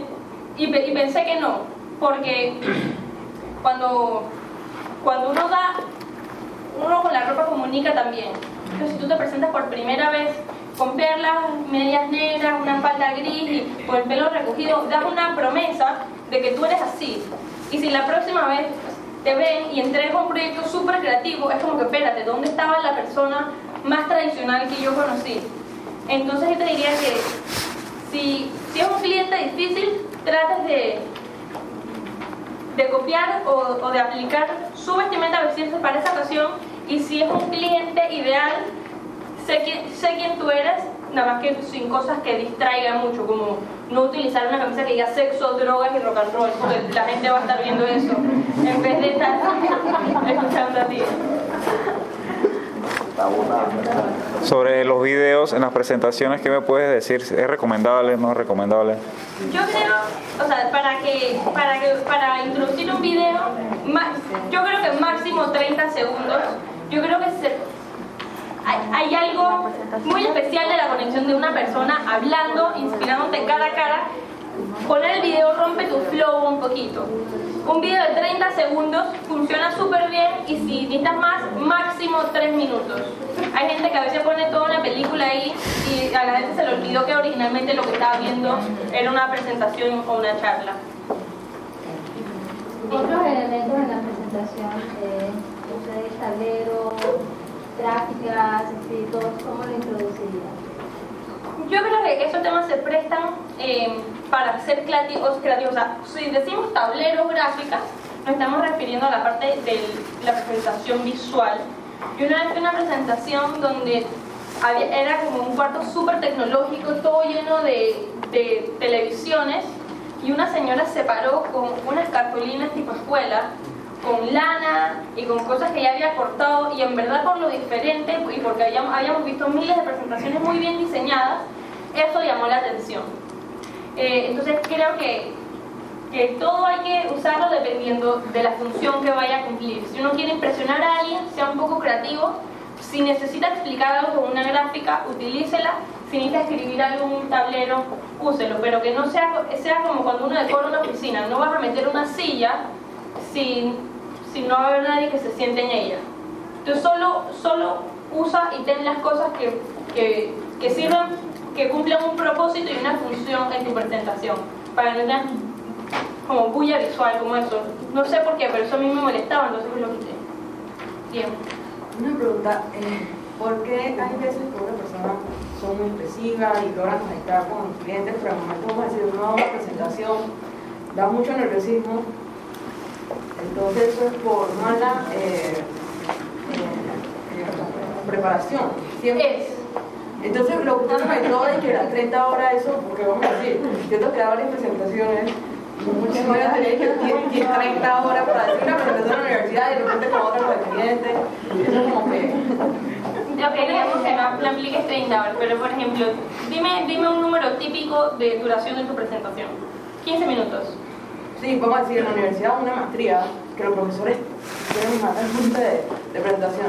Y también vamos a decir, uno también tiene en el trabajo que hacer presentaciones en el transcurso de la semana, entonces lo de las horas, entonces a veces no está preparado, dominas el tema, pero cuando te pones frente a la gente, en un grupo, El tema, el tema del nerviosismo es el producto directo de no haber practicado. Cuando practicas, creas tu propia confianza, sabes dónde te equivocas, así que practicas para no equivocarte en todos esos lugares y estás consciente de eso, así que eh, de verdad que elimina el nerviosismo y hasta las muletillas, haces las muletillas, decir como, eh, ustedes saben que usar estas muletillas son producto también de estar nervioso. La estadística, el número que había hoy, para, que para hacer una presentación de una hora, increíble que practiques 30 horas. Yo te recomendaría, por ejemplo, para una presentación de... la- también, espérate. Hay mucho tiempo, seguro te dan por lo menos un mes para una presentación y en- o, no, o sea, no todas te la dan ni que semana. O digamos que sí. Para una presentación de 15 minutos, que digamos tengas el viernes, yo te recomendaría que desarrolles tu concepto en el periodo de 2-3 horas el domingo, que pienses acerca del concepto, la estructura y practiques miércoles y jueves. Si tú te sientas enfrente del espejo de tu baño, que es el lugar que yo recomiendo que utilicen para practicar porque depende de cada baño, pero no es, es un poco limitado el espacio y está el espejo, no es que te puedes ir como que desde Costa Rica hasta Colombia caminando, caminas de aquí a aquí, practicas enfrente del baño. Yo creo que si practicas de 7 de la noche a 10 de la noche, miércoles y jueves, para una presentación de 15 minutos, que tengas el viernes, la puedes dar bien. No es que hay que estar perfecto, pero definitivamente hay que practicar.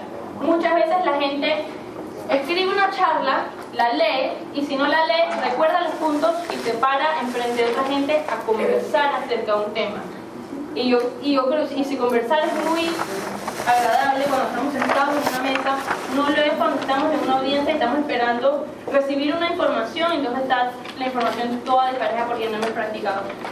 Perdón. Siguiendo la línea de lo que ella dice, eh, el tema de la práctica de pararse en el espejo, porque yo sí no creo en las charlas aprendidas, o sea, yo no, no me gusta memorizar una charla y creo que la seguridad es función de, de que, de que domina. Es cierto lo del pánico escénico, están técnicas de respiración, respirar con diafragma, pero ¿hasta qué punto uno puede dar una charla sin memorizársela? Porque, por ejemplo, a mí me sorprende muchísimo, y anoche lo estaba en televisión, a estos pastores de las iglesias que hablan con una facilidad que les sale y, y da gusto verlos. Y tú ves el formato de, de estos padres que son todos aburridos que ni le captan. Entonces, son como técnicas que ellos aprenden y yo quisiera llegar a hablar así. Porque tienes la atención total de tu, de tu auditorio, pero ellos no se han memorizado esa charla. Claro, yo creo que es un tema muy de preferencia Una personal técnica. tuyo. No, no memorizarte la charla. Yo no creo que hay que memorizarse oración por oración. Yo lo hago. Yo me memorizo oración por oración porque es la única manera que me permite a mí saber dónde voy a pausar, dónde voy a hacer una pregunta y exactamente qué voy a decir desde terminar. Pero no, creo que es, es muy diferente que un padre que da sermones todos los domingos y que probablemente sea su vocación hablarle a un público enorme, eh, a una persona que le salga naturalmente hablar por tres horas de un tema es muy diferente que él nos aprenda una charla a que tú que no no tú, tú, a una persona que no sea un comunicador experto y no un experto de horas de horas de un tema intenta hacer lo mismo. Yo creo que el tema de la práctica es sumamente importante y como es una de las tantas cosas que da pereza, la gente no lo hace. La gente a veces cree que practicar es agarrar un papel y leerlo como que, ah, yo me sé el orden de los puntos que viene, pero a veces leerlo en tu cabeza, tú no sabes cómo, si se te va a trabar la lengua, si no se te va a trabar en el orden de las palabras que has escogido. Yo creo que practicar es decirlo en el orden que es eh, y con las palabras que, que utilizaste. Yo confío eh, en el poder de las palabras y yo escojo palabras específicas para las cosas que yo digo. Yo jamás me sometería a, a improvisar una charla de una hora y no se lo recomendaría a nadie que no fuera como Al Pacino en esta película, ¿se acuerdan? Eh, él era ciego en una película como no sé. Ajá, eh, como Centro Fauna, que al final dice que una charla toda magnífica, es como que si si uno no está al nivel, a ese nivel de ser un comunicador, eh, te estás poniendo un gran riesgo eh, no memorizándote tu charla. Pero también te corres el riesgo de que se vea muy mecánico, de que lo digas como una poesía. Y tú te das cuenta cuando alguien se memorizó algo. Porque en el momento está tac, tac, tac, tac, o sea, la forma como se expresa, tú sabes que se lo grabó memorizado. Entonces, eh, ¿qué pasa? Yo, yo puedo hacerlo, pero mucha gente te lo puede captar. Y en el momento que a mí se me olvidó una frase, se me fue la charla porque se me olvidó, el cerebro se bloqueó y como me lo aprendí de memoria, no tengo esa capacidad de improvisar. ¿Me explico? Claro. Hasta Es que, sí. Lo que pasa es que alguien que, que dio una charla recitada es también que practicó a medias. O sea, alguien que dio una charla recitada es que lo leyó un par de veces y entonces está ahí también todavía diciéndolo un par de veces. Cuando tú construyes una charla que fluya, así como que tenga un flow, que tenga una estructura que es lógica para ti, entre más practicas, más natural te sale. Porque lo que tú escribes, tus palabras se vuelven parte de ti. Tú te adueñas y empiezas a dominar tus palabras y se, cada vez más que practicas, se ven menos recitadas eh, y menos practicadas. Yo creo que, mm, o sea, no, no podría pensar en una razón por la cual practicar no fuera beneficioso para una charla. Es que la verdad no existe, y dices segura que ese padre, lo que pasa es que tú no sabes qué pasa tras bastidores, pero ese padre puede haber practicado esa charla dos semanas antes, tú no lo sabes. Entonces es también importante no asumir que alguien parece súper bueno improvisando, pero sé que ese man no ha improvisado, pero ni un punto ni una coma de lo que está diciendo. Practicar es la diferencia entre una charla y una excelente presentación. Eh, so- soportes visuales, de esa, eh, aparte de PowerPoint, eh, ¿qué opinas de las presentaciones que utilizan estas gráficas que son dinámicas con movimiento? ¿Es recomendable utilizarlo? ¿No es recomendable? ¿Qué, qué piensas al respecto? De los programas que se utilizan para las gráficas para, para slides son PowerPoint para los que usen PC y Keynote para los que usen Mac. Ahorita hay dos programas online. Uno se llama Prezi, Prezi. escrito con Z, eh, y el, el website es prezi.com, B-R-E-Z-I.com. Ese yo creo que es recomendable cuando uno, por ejemplo, va aquí, cuando uno quiere de verdad que impresionar a su audiencia y te diría que en las industrias relacionadas con la tecnología. Porque la característica de Prezi es que tiene un zoom circular. Entonces como que te imagínate que te metieras en lo que dice metáforas y después sales y das la vuelta y ves lo otro.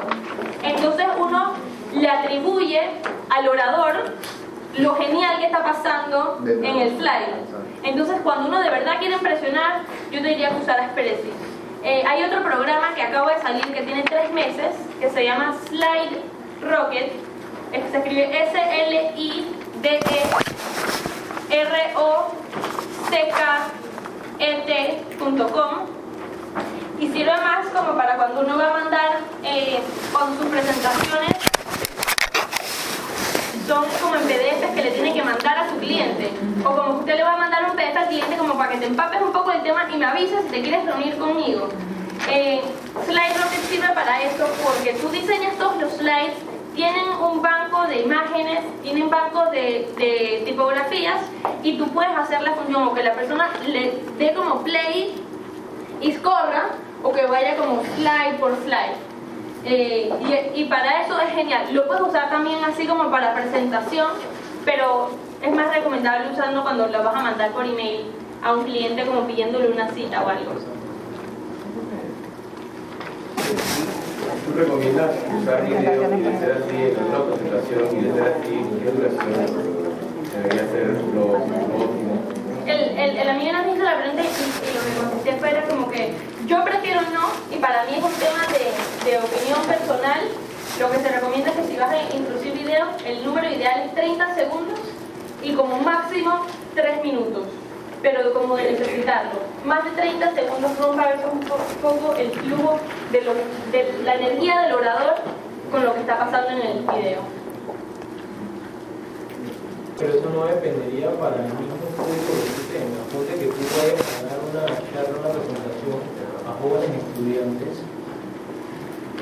Me parece a, a estos jóvenes, de repente, un video te ayuda bastante. Yo pienso que como, como, como el punto quincenal es todo depende de la audiencia que tengamos. Pero yo creo que uno jamás puede subestimar sus habilidades como orador, especialmente si ha diseñado su charla y se la ha practicado eh, y, y- y pensar que un video puede hacer más que uno parado en un escenario. Yo creo de verdad que la conexión que tiene una persona con la audiencia es mayor de lo que pues, se puede lograr en video. A veces las películas, por ejemplo, resultan ser más emocionales, resultan ser súper emocionales porque tienen todos los efectos, pero cuando uno va al teatro, uno de ver una persona, y uno sabe que es mentira, una persona llorando, a uno le da más ganas de llorar, o le da unas ganas distintas de llorar. No creo yo que una audiencia como estudiantes, si la considero una audiencia difícil, eh, necesiten más de un video que, que otras audiencias. Y eso también, como dije, es un tema de más de gusto personal. Yo prefiero no usar los videos pero lo puedo usar si quiere y si los voy a utilizar, que sea idealmente de 30 segundos y máximo 3 minutos. También lo que pasa con los videos es que para verlos hay que apagar la luz. Y segundo que usted paga la luz, segundo que la mitad, no digamos la mitad, 25% de las personas se duermen. Eh, así que lo que entre usted más pueda tener la luz prendida, mejor. Y si incluye no tener video, así sea. La alguien que quisiera compartirnos algún, no sé, ejemplo específico no, o conceptual de tal vez de su departamento o de algo en lo que está trabajando. Dígame. Yo, yo quiero hacer una pregunta, más bien, que que que cuando estás haciendo nuestra presentación y tienes un cliente difícil que te interrumpe mucho y va, eh, si estás presentando un servicio, siempre encuentra un, un punto como para, no, pero eso yo lo hago mejor, no, pero esto, ¿qué sugieres tú cómo manejar a esa persona en específico? Para que tú, Claro, si no te dejan trabajar.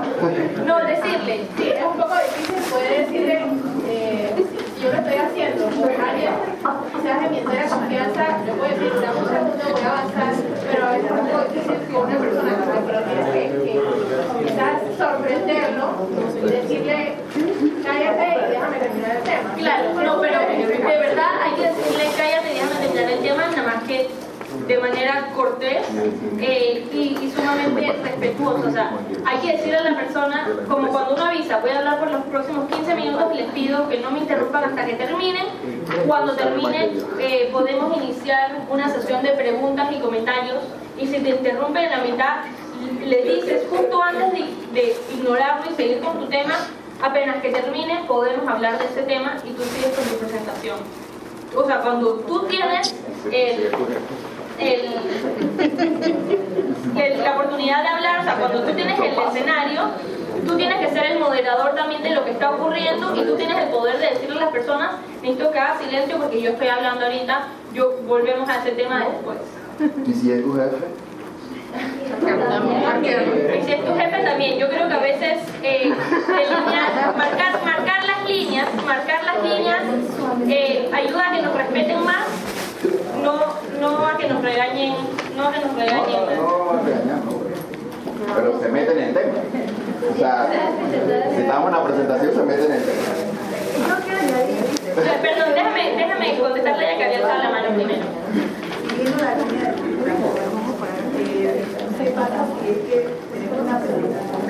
Perdón, es que no puedo escuchar. Así mismo, ven parqueando.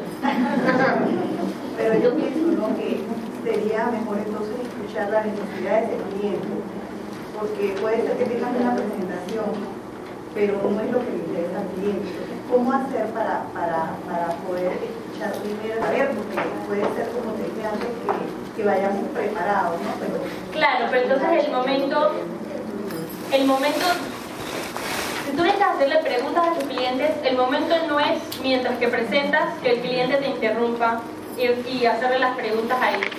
O sea, creo que se, se usa muy poco, pero hacerle preguntas al cliente antes como de qué tipo de información espera eh, que, que tú le presentes cuando se van a reunir pudiera ser bueno y definitivamente para eso está el ejercicio del, del cliente ideal y el cliente difícil. O sea, toda la parte de recopilar la información para poder hablarle directamente al cliente de lo que le interesa tiene que ocurrir antes y no durante de la presentación. Si ocurriera que digamos que haces tu investigación, te imaginas a tu cliente eh, difícil, resulta y el tipo por email es un amargado y en vida real es lo más nice del mundo y es completamente diferente, creo que la honestidad también funciona, o sea, la, dinámica social no se pierde porque estemos trabajando y decirle, mira, la verdad yo me preparé para esto, pero me estoy dando cuenta que tienes unos intereses, que tienes unos intereses diferentes ahorita, me gustaría o detener la presentación o hacerte algunas preguntas para entender mejor lo que tú necesitas para poder presentarte cómo yo puedo responder a eso. O sea, pero de, de manera honesta y natural. A veces uno entra al trabajo y piensa que la dinámica social cambia porque dije, aquí estamos trabajando y un paso afuera estamos que viviendo. Y pasa lo mismo, si uno es honesto, la gente es honesta contigo, a veces no, pero con eso no podemos hacer nada. Eh, perdón, venías tú y después tú y...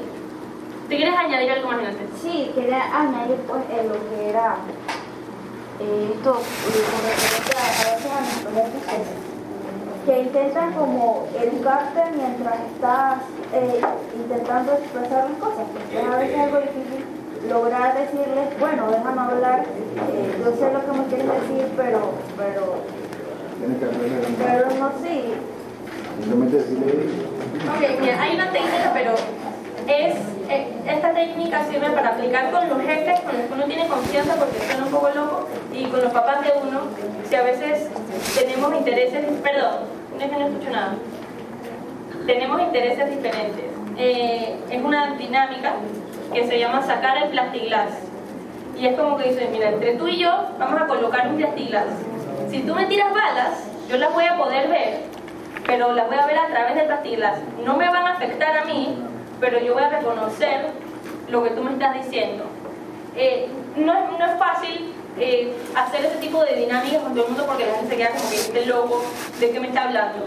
Pero decir algo tan simbólico como que voy a poner un plastiglas en lo que tú me vas a decir, y- perdón, con lo que yo voy a decir y lo que tú me vas a responder, a veces ayuda a no sentirnos, uno, heridos porque nos quieren cuando nos cuestionan demasiado en lo que hemos trabajado, e y no ponernos a la defensiva eh, inmediatamente, porque apenas que nos ponemos a la defensiva empezamos a quitar, a decir lo que sea, olvidamos la estructura, olvidamos el flow, olvidamos toda la práctica. Entonces, si podemos encontrar una manera de decirle a la persona, mira, ahorita eh, esta es la presentación inicial que te voy a hacer. Eh, en este momento solo quiero exponer, todavía no estoy abierta a comentarios porque sigue un proceso de, de redefinir, de pulir toda la propuesta, solo te quiero enseñar por dónde voy hasta ahora. De- decirle a la gente de manera clara cuando estamos abiertos o no a su, a su retroalimentación. Porque a veces tener feedback en las etapas iniciales del desarrollo de nuestra propuesta, idea o concepto nos quita un poco la confianza, eh, porque los demás no entienden lo que nosotros entendemos. Y es porque no lo hemos logrado explicar todavía. Eh, no, sé si es lo que